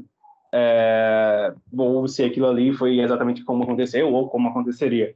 Só que cabe a você ver se aquilo ali é plausível ou não para você. Então, tipo, quando ele para assim para explicar, eu fiquei tipo, tá, o cara passou horas conversando com o Batender, por isso que ele não foi atrás do Homem-Aranha, mas todos os outros vilões, não todos os outros, né? Porque o Homem-Aranha e o, e o e o Electro ele tava estavam em, em, outra situação. Mas, por exemplo, o dos Octopus e o Danny Verde vão atrás do Peter Parker e o Venom ele passa horas num bar conversando. Então, tipo, a explicação foi, foi engraçada. Porque lembra muito o que aconteceu com o Doutor Estranho. eu acho muito disso, desse negócio, tipo, o filme dá explicações, e aí cabe a você ver se aquilo ali é crível ou não para você. É basicamente o que eu tava falando, né? Acho que ninguém aqui está tratando como falha de roteiros. Eu acho que, inclusive, o negócio do Doutor Estranho, que eu acredito que seja unânime para todo mundo aqui, que é bem. Pô, por que fizeram isso com o personagem? Ele explica né, o que acontece, é, explica porque ele está ali. Só que se aquilo ali vai ser crível ou não, é de cada um. Pô, pode, tipo, os quatro que eles concordam, né, que aquilo ali não é, não é plausível para nenhum dos quatro. Mas pode ser alguém que tenha assistido e, tipo, não, pô, adorei, porque o Peter ele deixou o Doutor Estranho preso nessa dimensão e tal, então olha como o Peter é legal. É, ou então, tipo, ah, o Doutor Estranho ele não ajuda a combater os vilões porque ele estava aqui descobrindo como fazer isso. E, e, e, ele mandou o Peter sozinho se virar e tal. Então, tipo, vai ter gente que vai achar isso super incrível, entende? Que acho basicamente a gente está aqui dizendo que, o que foi as impressões da gente quando assistiu o filme. Camila, tu queres falar? Glasson tá com a mãozinha levantada? Quer falar algo? É, mas Camila pode falar. Tu quer falar, Camila? Eu posso falar depois. Não, não pode falar, Glasson. É falar sobre o Venom, né? Na verdade, eu acho que a Sony, junto com a Marvel, colocaram um pepino enorme quando fizeram aquela cena pós-crédito do Venom. Porque eles fizeram e fizeram, ah, agora a gente vai ter um Venom aí. Aí depois eles pararam e pensaram, como a gente vai encaixar esse Venom nesse universo? Eu já falei no outro podcast, esse Venom não é um vilão, ele é um anti-herói. E é um Venom que está mais próximo dos quadrinhos hoje, nesse sentido de ser um anti-herói é um Venom que nas animações, pelo menos no Ultimate, Homem-Aranha, ele também é assim, mas eu não sei se é um Venom que tá, a galera tá preparada para ver no cinema, sabe? Então a Marvel parou pensando, o que que a gente vai fazer com esse Venom? A decisão foi, deixa ele fora do filme. Então, tipo, colocou uma cena pós-crédito que dava indícios de que ele estaria. Eu já tinha falado, ele não entraria como vilão, ele poderia até entrar como um aliado do Peter, porque ele não iria é, o, o, Tom Hardy, né, o, o Ed Brock dele não não permite que o Venom saia comendo pessoas por aí. Eu já dei aquele paralelo de que é, o máximo que ele deixa é quando faz mal à sociedade e ainda assim ele tinha suas ressalvas. Então, tipo, ele nunca ia deixar esse Venom ir contra o Homem-Aranha, sabe? Tipo, ah, vamos ali matar um super-herói a troco de nada. Então, qual foi a solução? Deixa um Venom próprio para esse para esse universo. E aí fica um simbionte. E aí quando fica aquela ideia, o filho do Venom vem sempre mais maléfico e mais poderoso do que ele. Então aí faz sentido num próximo filme, por exemplo, aparecer um Venom que vá ser do mal, um Venom que vá ser perigo, vá ser risco, vá ser uma ameaça para a sociedade e para o próprio Peter. Porque o outro não podia, pô. Então, meio que eles se colocaram numa posição que eles não poderiam entregar uma resposta. E a resposta deles foi, foi ruim, sabe? Acho que todo mundo que viu aquela cena pós-crédito. Quando acabou o filme, né? Eu falei para Paulo, não sei se ele lembra, até falei depois pra Teló. Aí tava tudo na minha fileira. Eu fiz. É, faltou o Venom, tá? Eu acho que a cena pós-crédito vai ser sobre isso, porque ele não apareceu até agora, pô. E aí foi exatamente isso. Aí ele, era ele num bar. E aí, pô, tem tanta ação acontecendo e o cara tá lá num bar, pô. Tipo, a, pedindo a mesma explicação, o cara já está cansado de repetir. Então, a função dele foi deixar um, um pedaço do simbionte lá, sabe? E que é até questionável, né? Se você for parar para entender o feitiço, é até questionável, porque ele não devia ter ficado nada. Mas ficou por conveniência para ter um, um filme 4, um filme 5. Então, tipo, infelizmente, é, são coisas que a Marvel se colocou junto com a Sony. E aí até trago a ideia do que eu a gente também falou no nosso podcast, né? Quem ouviu, é, eu levantei o questionamento de tempo de tela. Provavelmente aconteceria que algum vilão ficaria sem tempo de tela, ou algum herói. Aconteceu, como o Saulo falou, com o Lagarto. Ele é puro alívio cômico no, no filme. A gente ri bastante, né? Ele é divertido, ele tem umas sacadas engraçadas, mas além disso, a única participação dele é dar uma fala, que é como Camila disse, né, no grupo da gente, ele literalmente está ali para dar uma, fase, uma frase de efeito, né? Toda, não acontece mudanças sem consequências. E é isso que ele faz, sabe? Ele não é tão perigoso na luta, ele não é perigoso na prisão, ele, tá pre... ele passa o filme todo preso, ele tá lá dentro de um furgão, tá preso dentro da masmorra, e é isso que ele faz. Então, tipo, ele sofre disso. Eu ainda acho que o Homem-Aranha teve mais foco do que ele, porque o Homem-Aranha foi mais ameaçador do que ele. ele literalmente só tá ali para existir, para dizer, olha, eu sou um dos vilões aqui, que tô aqui pelo Andrew Garfield, né, para mostrar a importância que vai ser o Andrew. O Andrew faz o soro muito rápido, muito fácil, sem erros, e é isso, tá ligado? Tipo, ele não ele só existe. Mas era fatídico de acontecer. Se você for parar para pensar, são é, pelo menos oito arcos de personagem dentro de um filme. Se você não contar a Mary Jane e a May Ned, fazem 11. Se você não for contar a JJ Jameson, que fazem 12. Então, assim, como é que essa galera toda vai ter tempo de tela? Não tem, pô. É impossível. Você tem que ter um filme de quatro horas para poder fazer isso lá. Então, é, é realmente complicado de você lidar com isso e eram coisas que iam acontecer.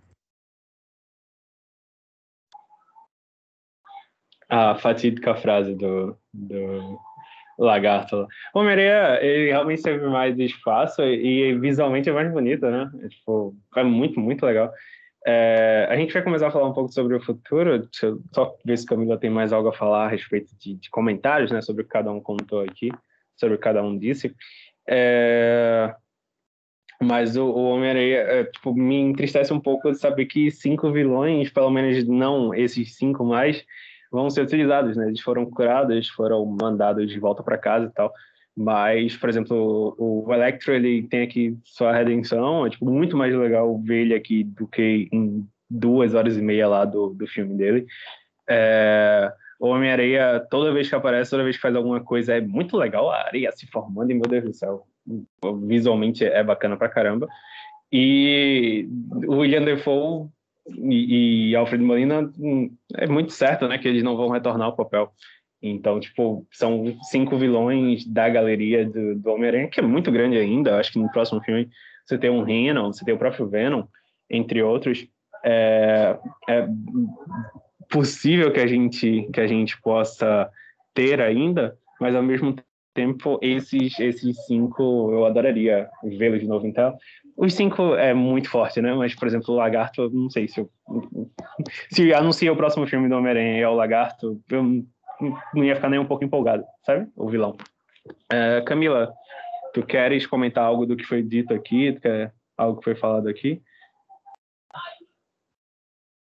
Só dá uma olhadinha no chat. Ah, sim. E então, Paulo e, e menino. Enquanto, Gladson, querem comentar o que foi falado? Posso comentar rapidinho, só um negócio é, que eu acho que eu acabei de esquecer, não. Eu queria elogiar também a atuação do Defoe, do William Defoe. Eu falei com o Saulo, ele parece duas pessoas no mesmo filme, sabe? Ele consegue interpretar duas pessoas diferentes nesse filme. Porque você vê por postura, trejeitos, formas de falar, é, tudo que, que diz do personagem ali, tá ligado? Tipo, a forma que ele anda e a forma que ele parece é, é totalmente diferente. E aí, quando o sentido aranha do Peter mostra ali que é tão afiado, né? Porque o dele é muito mais avançado que o dos outros, né? Claramente, porque ele consegue perceber a mudança interior do, do Osborne. Então, assim, você percebe que o Osborne é um cara que anda cabisbaixo, ele é um cara que, pô, eu quero ajudar todo mundo. Ô, Lázaro, rapidinho. Essa cena é muito boa, muito boa. Eles saindo procurando, é sensacional, pô. É, Foi é lindo, tô olhando para cada um e procurando, enquanto o carregador lá do Electro tá, tá subindo, porque tipo, você não sabe se é o Electro vai fazer alguma coisa, se é o, o Defoe, se é o Alfred, né? Tipo, fica uma, uma, cena bem tensa. O Lagarto, ele solta lá uma frase do vai começar, que surge do nada, né? Tá de boa lá preso no... É, exatamente. No caminhão, super do nada, mas a cena é incrível, a cena é incrível. E atenção, como tu falou, né? Tipo, tem muita atenção naquela cena, você não sabe o que vem, pô. Você sabe que o Peter tá sentindo alguma coisa, você não faz a mínima ideia. Você vai acontecer algum vilão ali, você vai ver um negócio do lado de fora, porque tem aquela frase do lagarto que diz vai começar, e você pensar, sei lá, velho, vai vir um, um, um míssel aí batendo no, no, na janela, tá ligado? Vai começar a putaria, sei lá, mano. Então você fica super tenso, velho.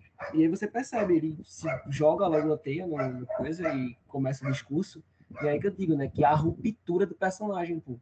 É, fica lá, tipo, a postura dele mostra que ele é ameaçador, é o jeito que ele fala, a cara dele.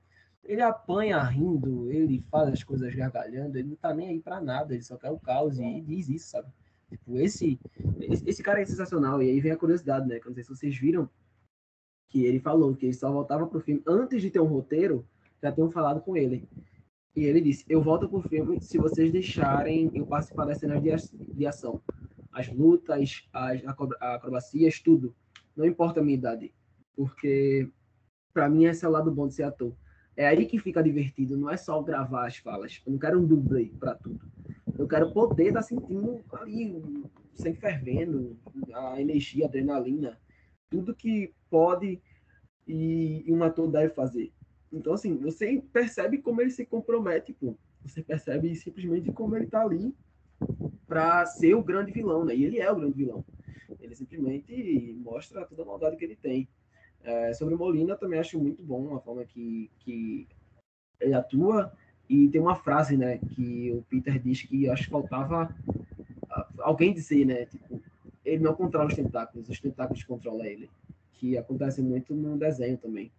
É, o, ele é do mal porque o, o tentáculo não para de, de, de aborrecer ele, de viesar ele. Aí é a hora do personagem, né? Eu acho que, que outro personagem faz muito isso é o ventríloco no, no Batman. Você percebe que ele é ameaçador porque tem algo controlando ele. A aura dele é enorme. Então, tipo, tem algo por trás do personagem. E ele conseguiu transparecer justo isso, sabe? Quando ele aparece lá, tipo, tava só na luta 3 no final, né? Tava o Electro, o Homem-Aranha e o, o Lagarto. E ainda falei, tipo, cadê o Octopus? E aí quando ele aparece, não sabia se tava do bem, do mal, o que, que ele ia fazer. E ele vai lá e finge que é do mal e até com o cara, tá ligado? Achei muito sensacional assim, a atuação dele também.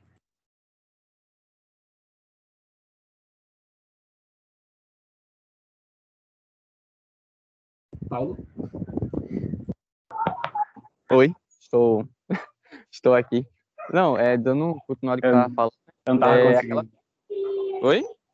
Desculpa, eu não tava conseguindo desmutar. Eu tenho que só falar.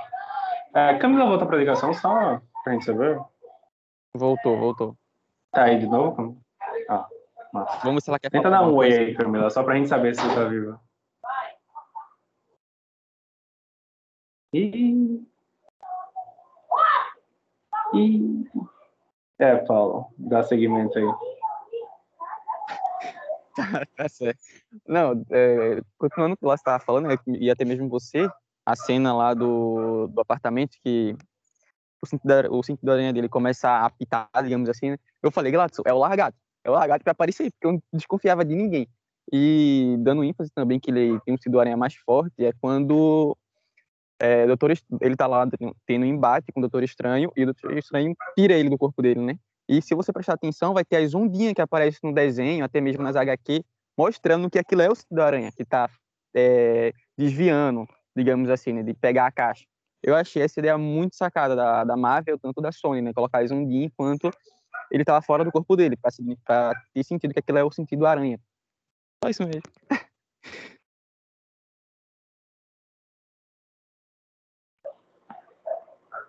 o Doutor Estranho ele não ter conseguido pegar aquela caixa de um cara que tá inconsciente só mostra quanto o personagem ele é ridículo. É, dessa cena aí também que a gente tava comentando né, no prédio, que ela é realmente fantástica, o, é, como o Glaucio estava dizendo, né, muita coisa acontecendo, inclusive o, do nada o J. Jonah Jameson lá chegando, a polícia chegando, você fica, meu Deus do céu, o que, é que vai acontecer aí? E é, a cena ela se resume ao, ao Duende Verde né, e ao Homem-Aranha, e é uma pancadaria seca, maravilhosa. É, infelizmente a gente não está conseguindo ter retorno de Camila, né? A internet dela é, não está deixando ela participar, ou a própria, o próprio Skype não está deixando ela participar. Mas eu queria perguntar para vocês, senhores, tipo, quanto ao futuro, né? Para a gente ir aí se encaminhando para o final, vocês dizerem aí o que mais empolgou vocês, o que mais deixou vocês empolgados nesse filme, qual a cena é, que mais deixou vocês empolgados, e para o futuro, tipo, o que é que mais deixa vocês ansiosos, né? Uh, de antemão, eu queria dizer que eu acho que, para mim, a cena mais empolgante do filme, é, além do, do Andrew pegando a Barry Jane, que é, tipo, é algo previsível, né? A gente, se- quando mostra é, a cena acontecendo lá, você sabe, tipo, um... Andrew tá aí, foi ele que vai pegar. É, não previsível no sentido, tipo, ah, vai acontecer isso. Mas quando eu vi ela caindo, eu fiquei tipo, Andrew vai pegar essa mina, Andrew vai pegar essa mina. E aí quando você vai vendo desenrolar dos fatos dele pulando atrás dela, é, é extremamente empolgante. Mas para mim a cena mais empolgante realmente é, é eles conversando, sabe? Eles interagindo.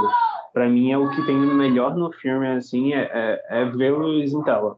É, tipo, ter o, a nostalgia lá do Andrew, ter a nostalgia do, do, do, do querido Tobey Maguire e tipo é algo que você nunca mais tem em um filme, sabe? Tipo, essas três gerações interagindo e, e dessa maneira, sabe? Por exemplo, Flash vai fazer isso no próximo ano, mas o Batman do, do Michael Keaton, pô, criança fica calada aí, na moral. O Batman do Michael Keaton, ele é de uma geração completamente diferente, sabe? Tipo, tem gente que nunca parou para ver os filmes do Batman. É, aqui não, é, tipo, são três filmes que praticamente todo mundo assistiu, até quem não gosta de filmes de heróis já assistiu um, deles é, ou já viu a cena lá da, da Gwen morrendo, ou já viu qualquer coisa do primeiro filme. Então, assim, é, é grandioso vê-los em tela, sabe? É um, um, prazer gigantesco. Eu acho que visualmente, é, dessa cena da, da, Mary, da MJ, é, MJ, né, caindo, talvez seja o mais empolgante. Mas vê-los conversando, realmente trocando ideia, para mim foi o que mais me empolgou. E o que mais me deixa empolgado assim para o futuro é o um novo filme de Andrew Garfield. Pô, tem que ter, sabe? É, é gostoso demais vê-lo no papel. Tem que colocar um alienígena para ele brigar. É, tem que fazer com que ele lute aí com um Venom ou qualquer alienígena B desses aí. Só para dizer que também brigou com um alienígena. Ver ele em tela de novo. Se quiser chamar o Toby para o filme dele, melhor ainda, sabe? Mas foi ele encontrando uma Mary Jane. É, eu acho que o cara merece, sabe? Acho que já merecia antes, porque ele sempre entregou bastante ao papel, tanto que os filmes não são bons, mas a gente considera ele como um, um bom Peter Parker. Tipo, não tem ninguém que, que, critique ele nos filmes dele, né? Tipo, ah, esse aqui é melhor, esse aqui é pior e tal. Ele é melhor nisso, ele é pior nisso. Mas não dá pra dizer, pá, esse cara não merecia ser o Homem-Aranha, como ele foi ruim. Porque ele realmente é muito bom, então acho que ele merecia aí uma, uma terceira chance, né? No caso. E outra coisa que, que me deixa curioso é justamente para o que vai vir depois. Né? O, esse novo Peter Parker aí, o que ele vai enfrentar, se esse senso de moralidade, de ajudar os vilões vai permanecer mais para frente, qual o embate que você vai ter num, num, próximo filme, porque, tipo, eu acho que a gente menos pode, pode esperar do Homem-Aranha 4 é que ele seja maior do que esse terceiro. Né? Tipo, essa ideia de maior e dimensões maiores, é, para mim é, tem que se esperar justamente o contrário, sabe? Eu acho que pode ser algo mais contido, mais intimista. Eu até adoraria, tipo, se o outro filme do, do Homem-Aranha ele tiver ligações com a Marvel em, em escalas gigantescas, eu vou ficar muito decepcionado. Eu queria ver, tipo, do mesmo jeito que o filme ele pega essa premissa do finalzinho dele voltar né, ao que é o Peter Parker que a gente conhece, tipo, a, a cena final dele lá dá uma uma nostalgia gigantesca do que você acompanhou com o primeiro filme do Tobey Maguire. É, então eu queria que isso fosse mantido, sabe, num próximo filme. Acho que ele enfrentando o Venom deve ser, vai ser legal, ou os próximos vilões aí que estão por vir. Mas eu acho que do futuro, né, do que esse filme deixa, eu adoraria muito ver o Andrew Garfield em ação de novo, sabe? Eu acho que um terceiro filme para ele seria gigantesco. Paulo, e para tu? Diz aí o que mais te empolgou nesse filme e o que seria aí no futuro que tu mais espera, o que é que mais te deixa ansioso para o futuro? É, vamos lá, eu vou separar com a cena tipo, a mais emocionante, né, que é a cena da, da MJ caindo e o Andrew pegando ela, e a que mais me empolgou foi quando apareceu o, o Andrew e o Toby, né? Aquela cena ali, nossa, foi explosão de emoções e ninguém, acho ninguém consegue descrever o que sentiu naquela cena, porque foi uma sessão muito boa.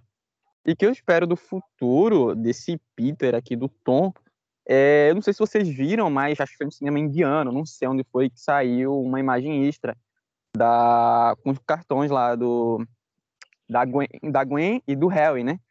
E tal, eles se encaixando no universo, eles vão estar, tá, eu acho, né, depois é, confirmado, como eles vão é, desenrolar toda essa trama, se o Harry vai virar o melhor amigo do, do Peter, se a Gwen vai ser a nova paixão. Eu comentei até com o Gladson, tá? Comentei com ele no Instagram, falei, Gladson, tendo umas especulações que a Gwen vai ser o novo par romântico do Peter lá no novo filme, né? Gladson, não, acho que é besteira, acho que não tem como desse. Mas pode ser, um novo começo, ele pode deixar a MJ pra lá, né? Tipo, não quero meter mais ela em perigo, passar um, um, um time skip, um time skip, né, de dois anos, três, não sei, ele se encontrar com a MJ, com a MJ não, com a Gwen, e acontecer isso, né? Pode, pode acontecer, tudo pode acontecer. E como o Saulo disse, eu quero muito ver também o terceiro filme do Angel. Ele foi muito injustiçado pelo roteiro e também foi boicotado pela Sony, né? Já até falei com o Glatz. Ele foi boicotado pela Sony e tal, mas ele não acredita, né? E é isso que eu espero. Eu espero um universo com a Gwen, com o Harry, que vazou essas imagens. Eu quero ver como vai desenrolar a história, se realmente vai ser um novo passe, quem vai ser o novo vilão, né? Tipo, tinha aquele negócio lá do Venom, se realmente vai ter um Venom, eles vão deixar de lado. Pode acontecer, eles podem colocar um Rino que poderia ter, no, que teve no, na, na cena pós-crédito do espetacular, né?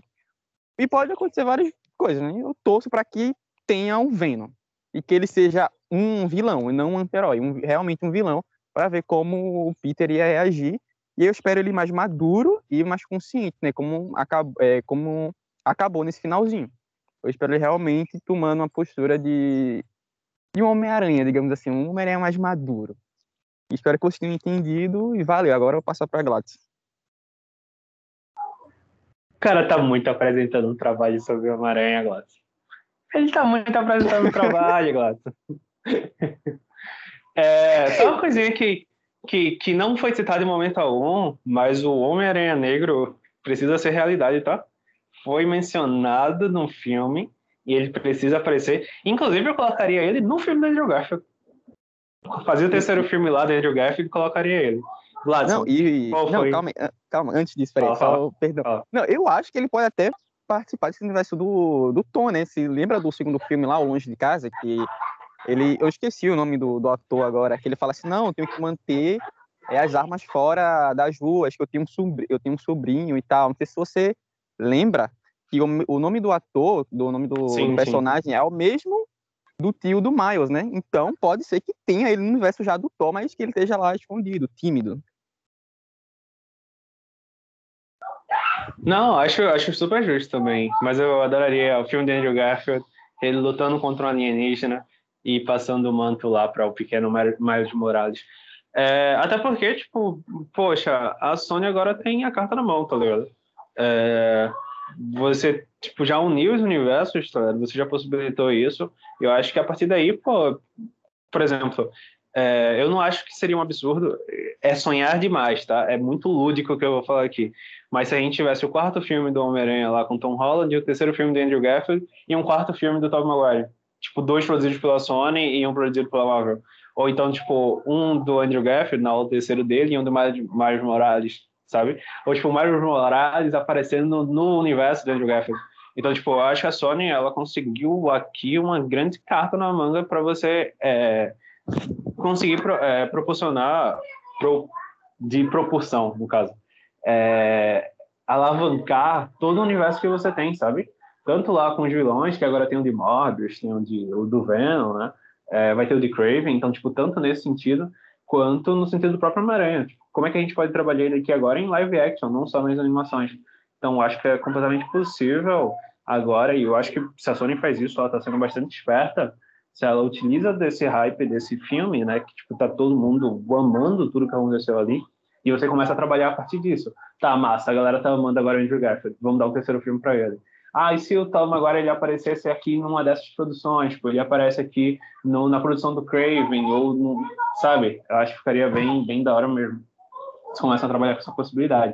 Imagina, pô, 2024 você tem o Homem-Aranha é, do Tom Holland 5, o terceiro do Andrew Garfield e o de Miles Morales com o, o, o Tom Maguire. Tudo começaria nesse filme que a gente acabou de assistir, sabe? Acho que seria grande cartada aí da Sony Sony me contrata que eu largo a Imagine para ficar com vocês. Gladson, o que, é que você tem a falar? Então, é, acho que uma das cenas que eu mais gostei fora do, do que vocês citaram, né? É, eu gostei muito do, da reação do Molina com o próprio Tom Maguire. Né? Acho que você cresceu tanto, filho. Eu fiquei muito feliz quando ele. Fiquei emocionadozinho. Mas sobre futuro, eu tenho algumas coisas que eu acho que ela vai começar a me chamar de chato. Mas, primeiro, eu não acredito nesse negócio que tudo pode acontecer. Eu trabalho com coisas palpáveis, sabe? Eu não gosto de, ah, tudo pode acontecer. sim, tudo pode acontecer, pode aparecer um Thor o, o, no filme, o Doutor Estranho pode morrer, o, o Homem-Aranha pode ter 25, enfim, são possibilidades e nem por isso a gente trabalha com elas. Mas eu acho que é, primeiro, no filme 4, acho que não vai passar o bastão ainda. Eu acho, na verdade, que o, o, o bastão não vai ser passado do Andrew, vai ser mais, passado mais para frente do Tom Holland, porque ele mesmo disse que não vai fazer mais do que mais uma trilogia. É, ele disse que se chegasse aos 30 fazendo Homem-Aranha, ele, ele, estaria sentindo, fazendo algo errado na carreira dele, como se ele tivesse estagnado. Então, ele não vai fazer mais do que três filmes. E ele também disse que a, ele gostaria muito de uma participação feminina, né? Ou da Gwen Stacy, da Gwen, né? ou da Mulher-Aranha. E que está precisando. Ele disse que já tivemos três Homem-Aranha e os três foram da mesma mitologia, da mesma, mesma ideia e está na hora de ter um novo, né? Mas aí eu acho que a Marvel encontrou uma fórmula nova e eu fico um pouco chateado, talvez, porque vai ser literalmente a fórmula Marvel de ser, né? É, temos personagens para colocar. O que a gente faz? Coloca tudo em filme agora e faz o cinema virar estádio, porque é isso que a gente quer até saturar. Até quando a gente coloca, começar a colocar participação especial e a galera não reagir mais, a gente vai fazer isso. E vão saturar isso ali. Os insiders já apontam que em Doutor Estranho 2 vai ter Deadpool, vai ter o Reed Richards, do Quarteto Fantástico 2005, e o Magneto, sabe? Que também da franquia antiga, não, não o, o velho, né? O, o mais novo. É, então, assim, eles vão começar a colocar participação especial de tudo que é franquia e dentro dos filmes até saturar. Então, tipo, a ideia vai ser essa agora.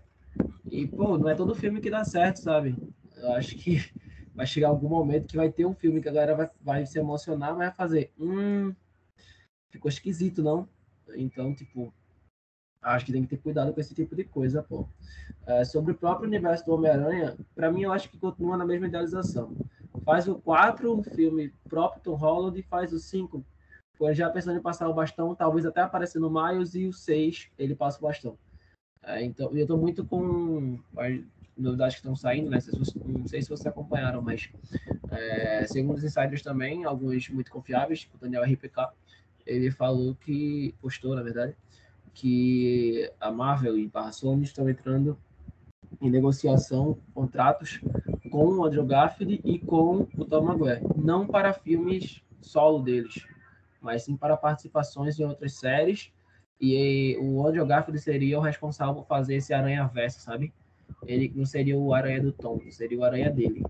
Até por essa emoção que a galera tá com ele, né? Então, não sei se é um filme dele, porque é, tem questão de idade, tem questão de, de roteiro, tem questão de contrato. Eu acho que é um tanto complicado fazer um filme solo dele, porque aí seriam dois Homem-Aranhas em um, um, cinema e seria meio que franquias diferentes, né? Porque um estaria representando a Sony, outro estaria representando a Marvel no momento que eles querem unificar tudo e aí disputaria a bilheteria. E então, eu acho que seria até complicado para contrato, né? Porque a Marvel está incessantemente tentando prolongar o máximo possível o, os direitos autorais no cinema do Homem-Aranha, enquanto a Sony fica sempre receosa. Será que eu deixo? Será que eu não deixo? Será que está na hora de fazer um universo de vilão? Será que está na hora de fazer um universo de vilão com o Homem-Aranha da gente? Ele não sabe muito bem o que fazer. E aí, futuramente, a gente já vai ter né, Craven, vai ter, já tem Venom, vai ter Morbius. Então, em algum momento, talvez falte o Homem-Aranha. E, pelo visto, eles não vão unificar as coisas, né? Porque, como a gente falou, a chance que eles tinham de unificar era com esse Venom e simplesmente tacaram o foda-se. E mostraram que são dois universos diferentes. O universo do Venom não é o do Tom Holland.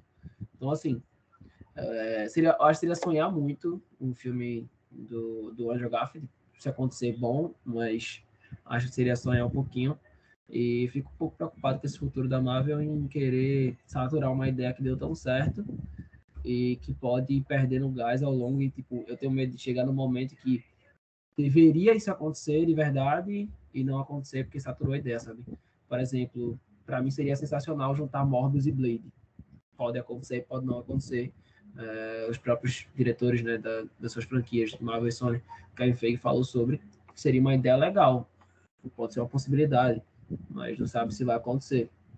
Então são coisas que eu acho que a gente tem que esperar um pouco. Acredito que o filme 4 venha com o Venom. Eles podem até trabalhar um Rino e deixar o Venom por 5. Não sei, não sei qual seria a desculpa que eles iriam dar para um Venom ficar lá na Terra e é isso, e arrumar um hospedeiro, porque sempre arruma, e, e desaparecer. Mas acredito eu que tem que esperar um pouco, acho que tem que baixar os ânimos, apesar, apesar da emoção, apesar de ter sido um filme gigantesco. Não acho que a Marvel vai conseguir fazer outro filme agora. Acho que o Doutor Estranho vai ser um filme bom, mas eu tenho muito medo da mitologia do Doutor Estranho. Eu acho que eles não respeitam a mitologia do personagem no MCU, então não estou indo muito hypado para esse filme. Mas acredito que se a Marvel e a Sony conseguirem entrar em consenso, em contrato, a gente tem boas coisas para vir por aí.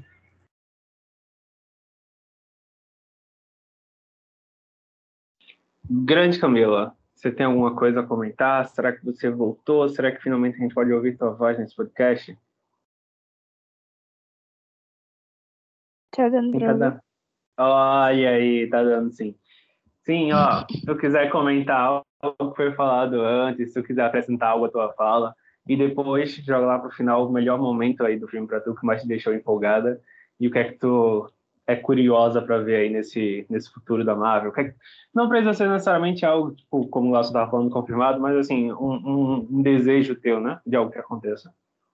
Poderia falar aí tudo, tá? Tanto acrescentar algo do que foi dito antes, tanto comentar o que a gente falou lá, quando cada um fez a sua introdução sobre o filme, fez seu comentário sobre o filme, tanto essa última parte aí de o que mais te empolgou e o que mais tu espera.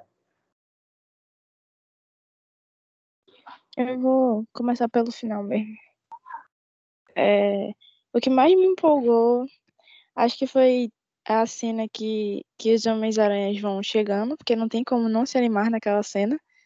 E eu não sei absolutamente nada que foi falado durante aquela cena, porque eu estava ocupada gritando, assim como todas as pessoas que estavam na minha sessão. Então eu não sei o que foi que o que é que o, o Toby fala quando ele chega, eu fico não dá pra ouvir nada. E eu fui assistir a segunda vez e eu também não escutei nada, porque aquela cena é perfeita e traz um, um sentimento muito bom. Eu também fiquei muito empolgada com a cena dos três Homens-Aranhas, pra mim aquela cena foi perfeita. Aqui estão os três lá na, na no prédio, na construção, esqueci o que é aquilo. E aí, quando eles fazem lá a pose de aranha, aquela cena é maravilhosa.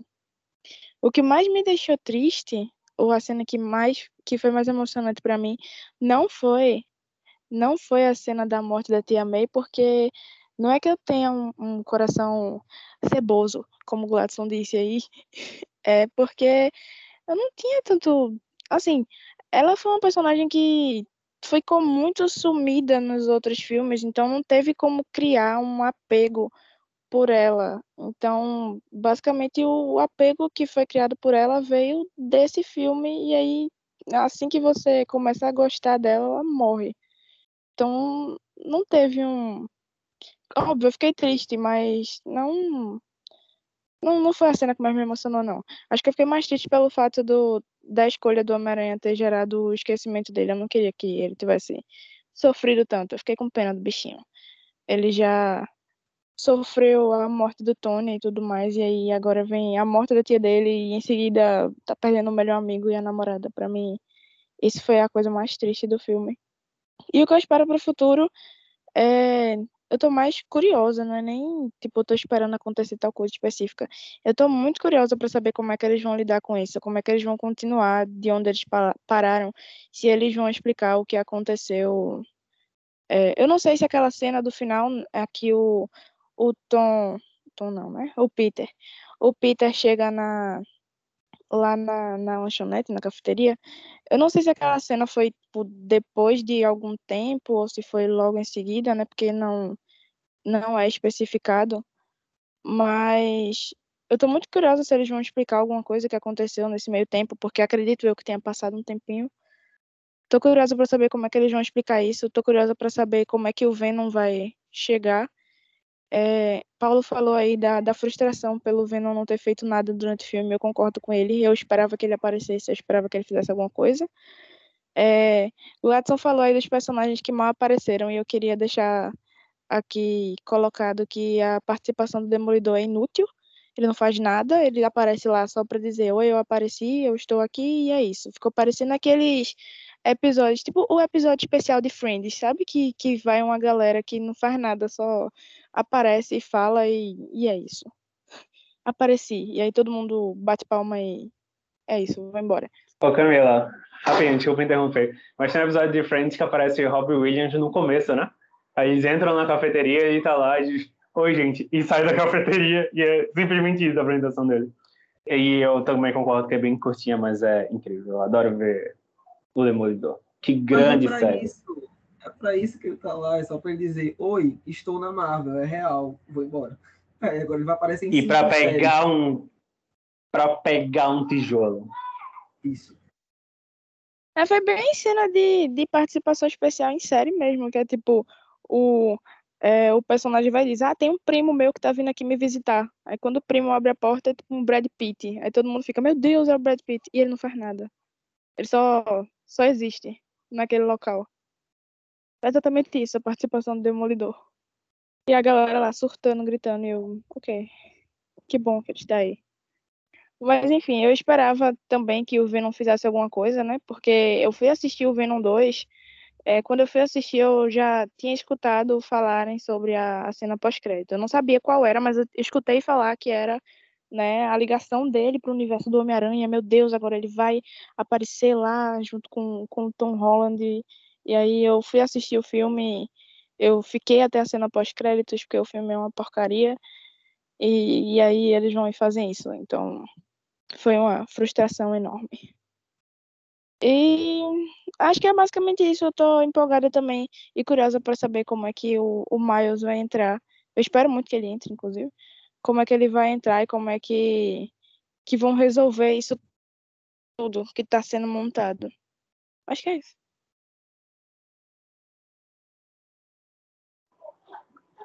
Certeza que é só isso. Você ainda tem muito tempo para falar. Quem mais tem espaço agora para falar é você. Só o que o Camilo falou, tipo, do próximo Ah. filme, né, que a gente tá que a gente tava comentando, eu tô curioso, porque, tipo, me parece que vai ser o filme que ele vai ser mais sozinho, né? Tipo, não vai ter os amigos, não vai ter a tia, tomara que não tenha mais nenhum outro Vingador, que seja, tipo, ele resolvendo as coisas dele. É, Então, tipo, eu tô curioso pra isso, tipo, como é que vai ser as próximas relações dele com outros personagens e tal. É, E outra coisa que eu queria comentar, o que seria um, um- um grande choque de realidade se do nada ele entra lá na cafeteria e Ned estivesse namorando com MJ, é, MJ seria o cinema todo que eu Eu tava assistindo. porque, achei tipo, que ele tava eles estão namorando namorando? Eles estão namorando. Tinha um adolescente, tinha um adolescente insuportável que achou que é, os dois Peter Parker estavam flertando, né, o, o Tom Maguire e o Andrew Garfield. E eu fiquei tipo, eles são a mesma pessoa. Tipo, não é narciso Peraí, aqui. não tá. Eita. Peraí, você tá dizendo que o Loki também não pode se apaixonar pela Sylvie? Isso é real, não tinha pensado nisso. Eita! Então, eles realmente estavam flertando. Desconfiei. Olha só. Eu não tinha pensado nessa Segundo a adolescente possibilidade. que cara. estava no cinema, ela disse que o, o Tobey Maguire e o Andrew Garfield estavam flertando.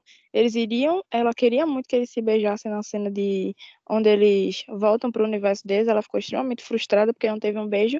E depois ela disse: "Ah, não, né? Mas seria incesto". Incesto? Como assim? Acho que a gente já pode.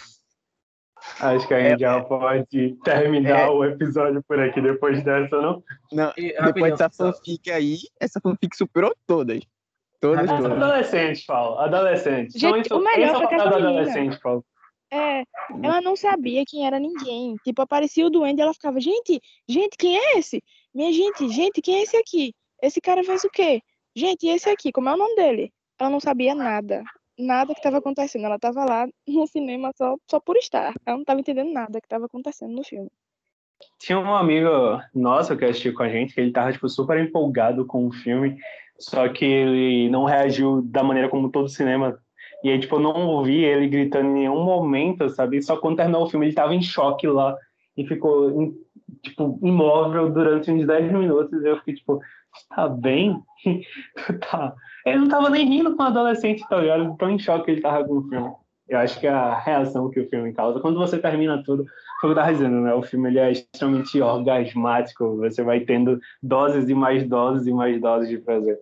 É, com cada aparição dessa. Inclusive a do Demolidor, né? Que é curtinha, ele não faz nada, mas só de você saber que ele tá no universo da Marvel, só, tipo, ele tá ali no meio daquilo tudo.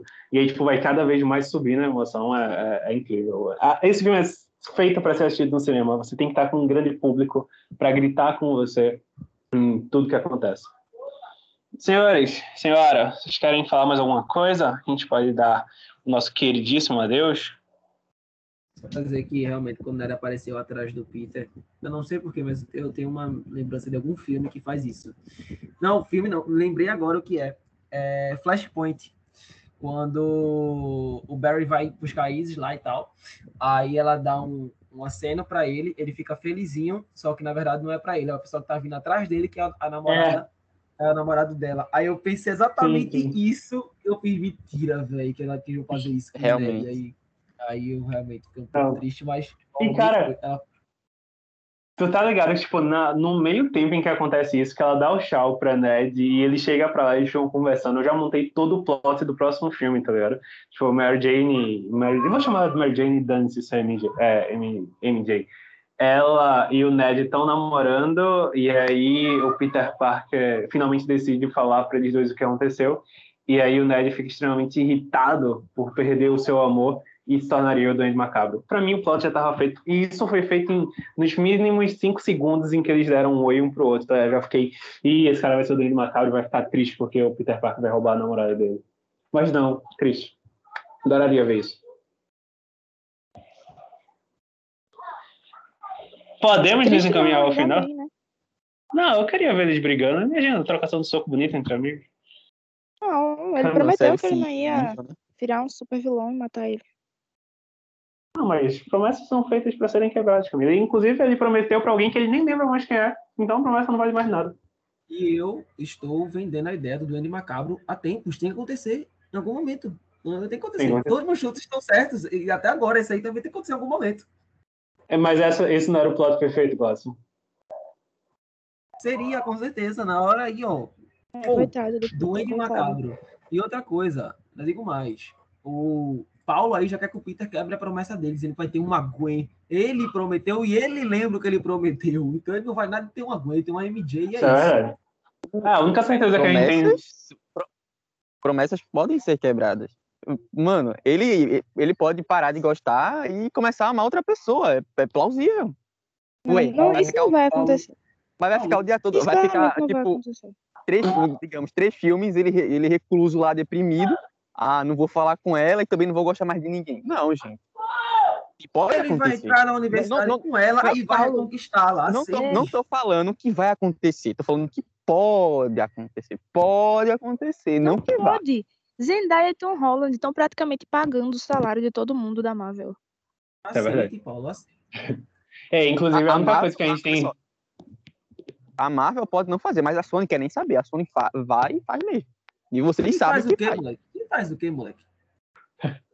A única coisa que a gente tem certeza eu... que vai acontecer é que ele vai dizer eu te amo pra Mary Jane, né? Em algum momento, seja no quarto filme ou no quinto filme, ele vai dizer eu te amo. Vamos ser sinceros. Daqui a, daqui a três anos, a gente vai estar aqui fazendo esse podcast novo e eu, falar, eu vou falar. Eu estava certo e vocês estavam errados. Eu tô com medo. Ô, Paula, eu tô com medo de daqui a três anos a gente ainda tá fazendo esse podcast, porque ele está enorme. realmente, realmente.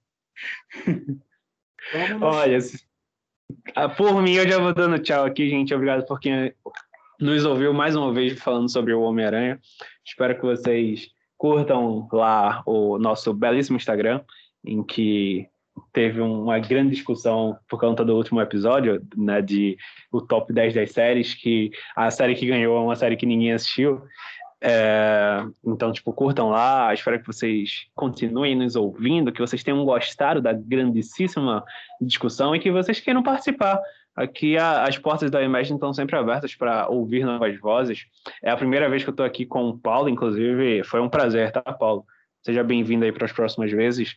É, aqui é, é, bem casa de mãe Joana mesmo, tá ligado? Chegou, a gente acolhe, a gente já quer que participe do próximo, e do próximo, e do próximo. Então vai se, vai se acostumando aí que vai pintar convites até tu cansar. Até lá, até a próxima vez. É, espero que você fique bem, espero que todos que estavam aqui com a gente fiquem bem. E eu dou o meu tchau, fiquem aí à vontade para dar o tchau de vocês. O último que sair, fecha a porta, tá bom? E apaga as luzes, que não vai ser eu. É... então, gente, também queria agradecer bastante meu poder participar e falar do Homem-Aranha e trazer as informações aí, né? Minhas, minhas ponderações e minhas considerações do filme. É sempre um prazer. E olhem sempre o story da Imagine. A gente tá fazendo várias interações legais lá. A gente fez a interação de mata-mata de filmes. A gente vai ter interações quase todos os dias. A gente tá com ideias legais. Então, curtam, compartilhem esse podcast e, e vão para os stories. Cheiro. Também não vou ser eu, tá? Então, Paulo, fique responsável aí por fechar, fechar as portas e apagar as luzes. Tchau, gente. Obrigado por ter escutado. Esse podcast aqui já tá maior do que o filme do Homem-Aranha. É, agradeço a todos que escutaram até aqui. Sigam a Imagine, é isso. O que me ah, incomoda tá. é que ninguém foi xingado. Ninguém foi xingado aqui hoje. Todo mundo expressou opiniões que, que o outro odeia. Esse podcast é um marco histórico. Ninguém porque foi tá todo xingado. Mundo concorda. nunca concorda com ninguém. Não tem raiva. Ó, Fregoso. Soltou gratuitamente na hora do tchau. Tá Gratuito, tá, tá? Gratuito. E eu não concordei com o Sal sobre muita coisa, eu fiquei calado. eu sei. Tu tava querendo mais umas duas, umas duas horas de gravação do podcast pra tu sair discordando de tudo, não foi? Facilmente. Paulo, dá teu tchau, dá teu tchau aí, fecha a porta, apaga a luz e vem embora com a gente. Tá. O convidado tem que fechar a porta. Primeira vez que eu vejo isso, hein? Mas tudo bem, foi um prazer estar aqui com vocês. Como o Saulo mesmo disse, foi a primeira vez que eu pude participar do podcast com, com o Saulo e também com Camila. Foi um prazer é, dialogar com vocês. Realmente não teve xingamento para vocês verem que o podcast está crescendo, né? E, e até a próxima, galera. Vão ver o filme duas, três vezes. O filme merece muito, muito essa recepção que está tendo. E até a próxima.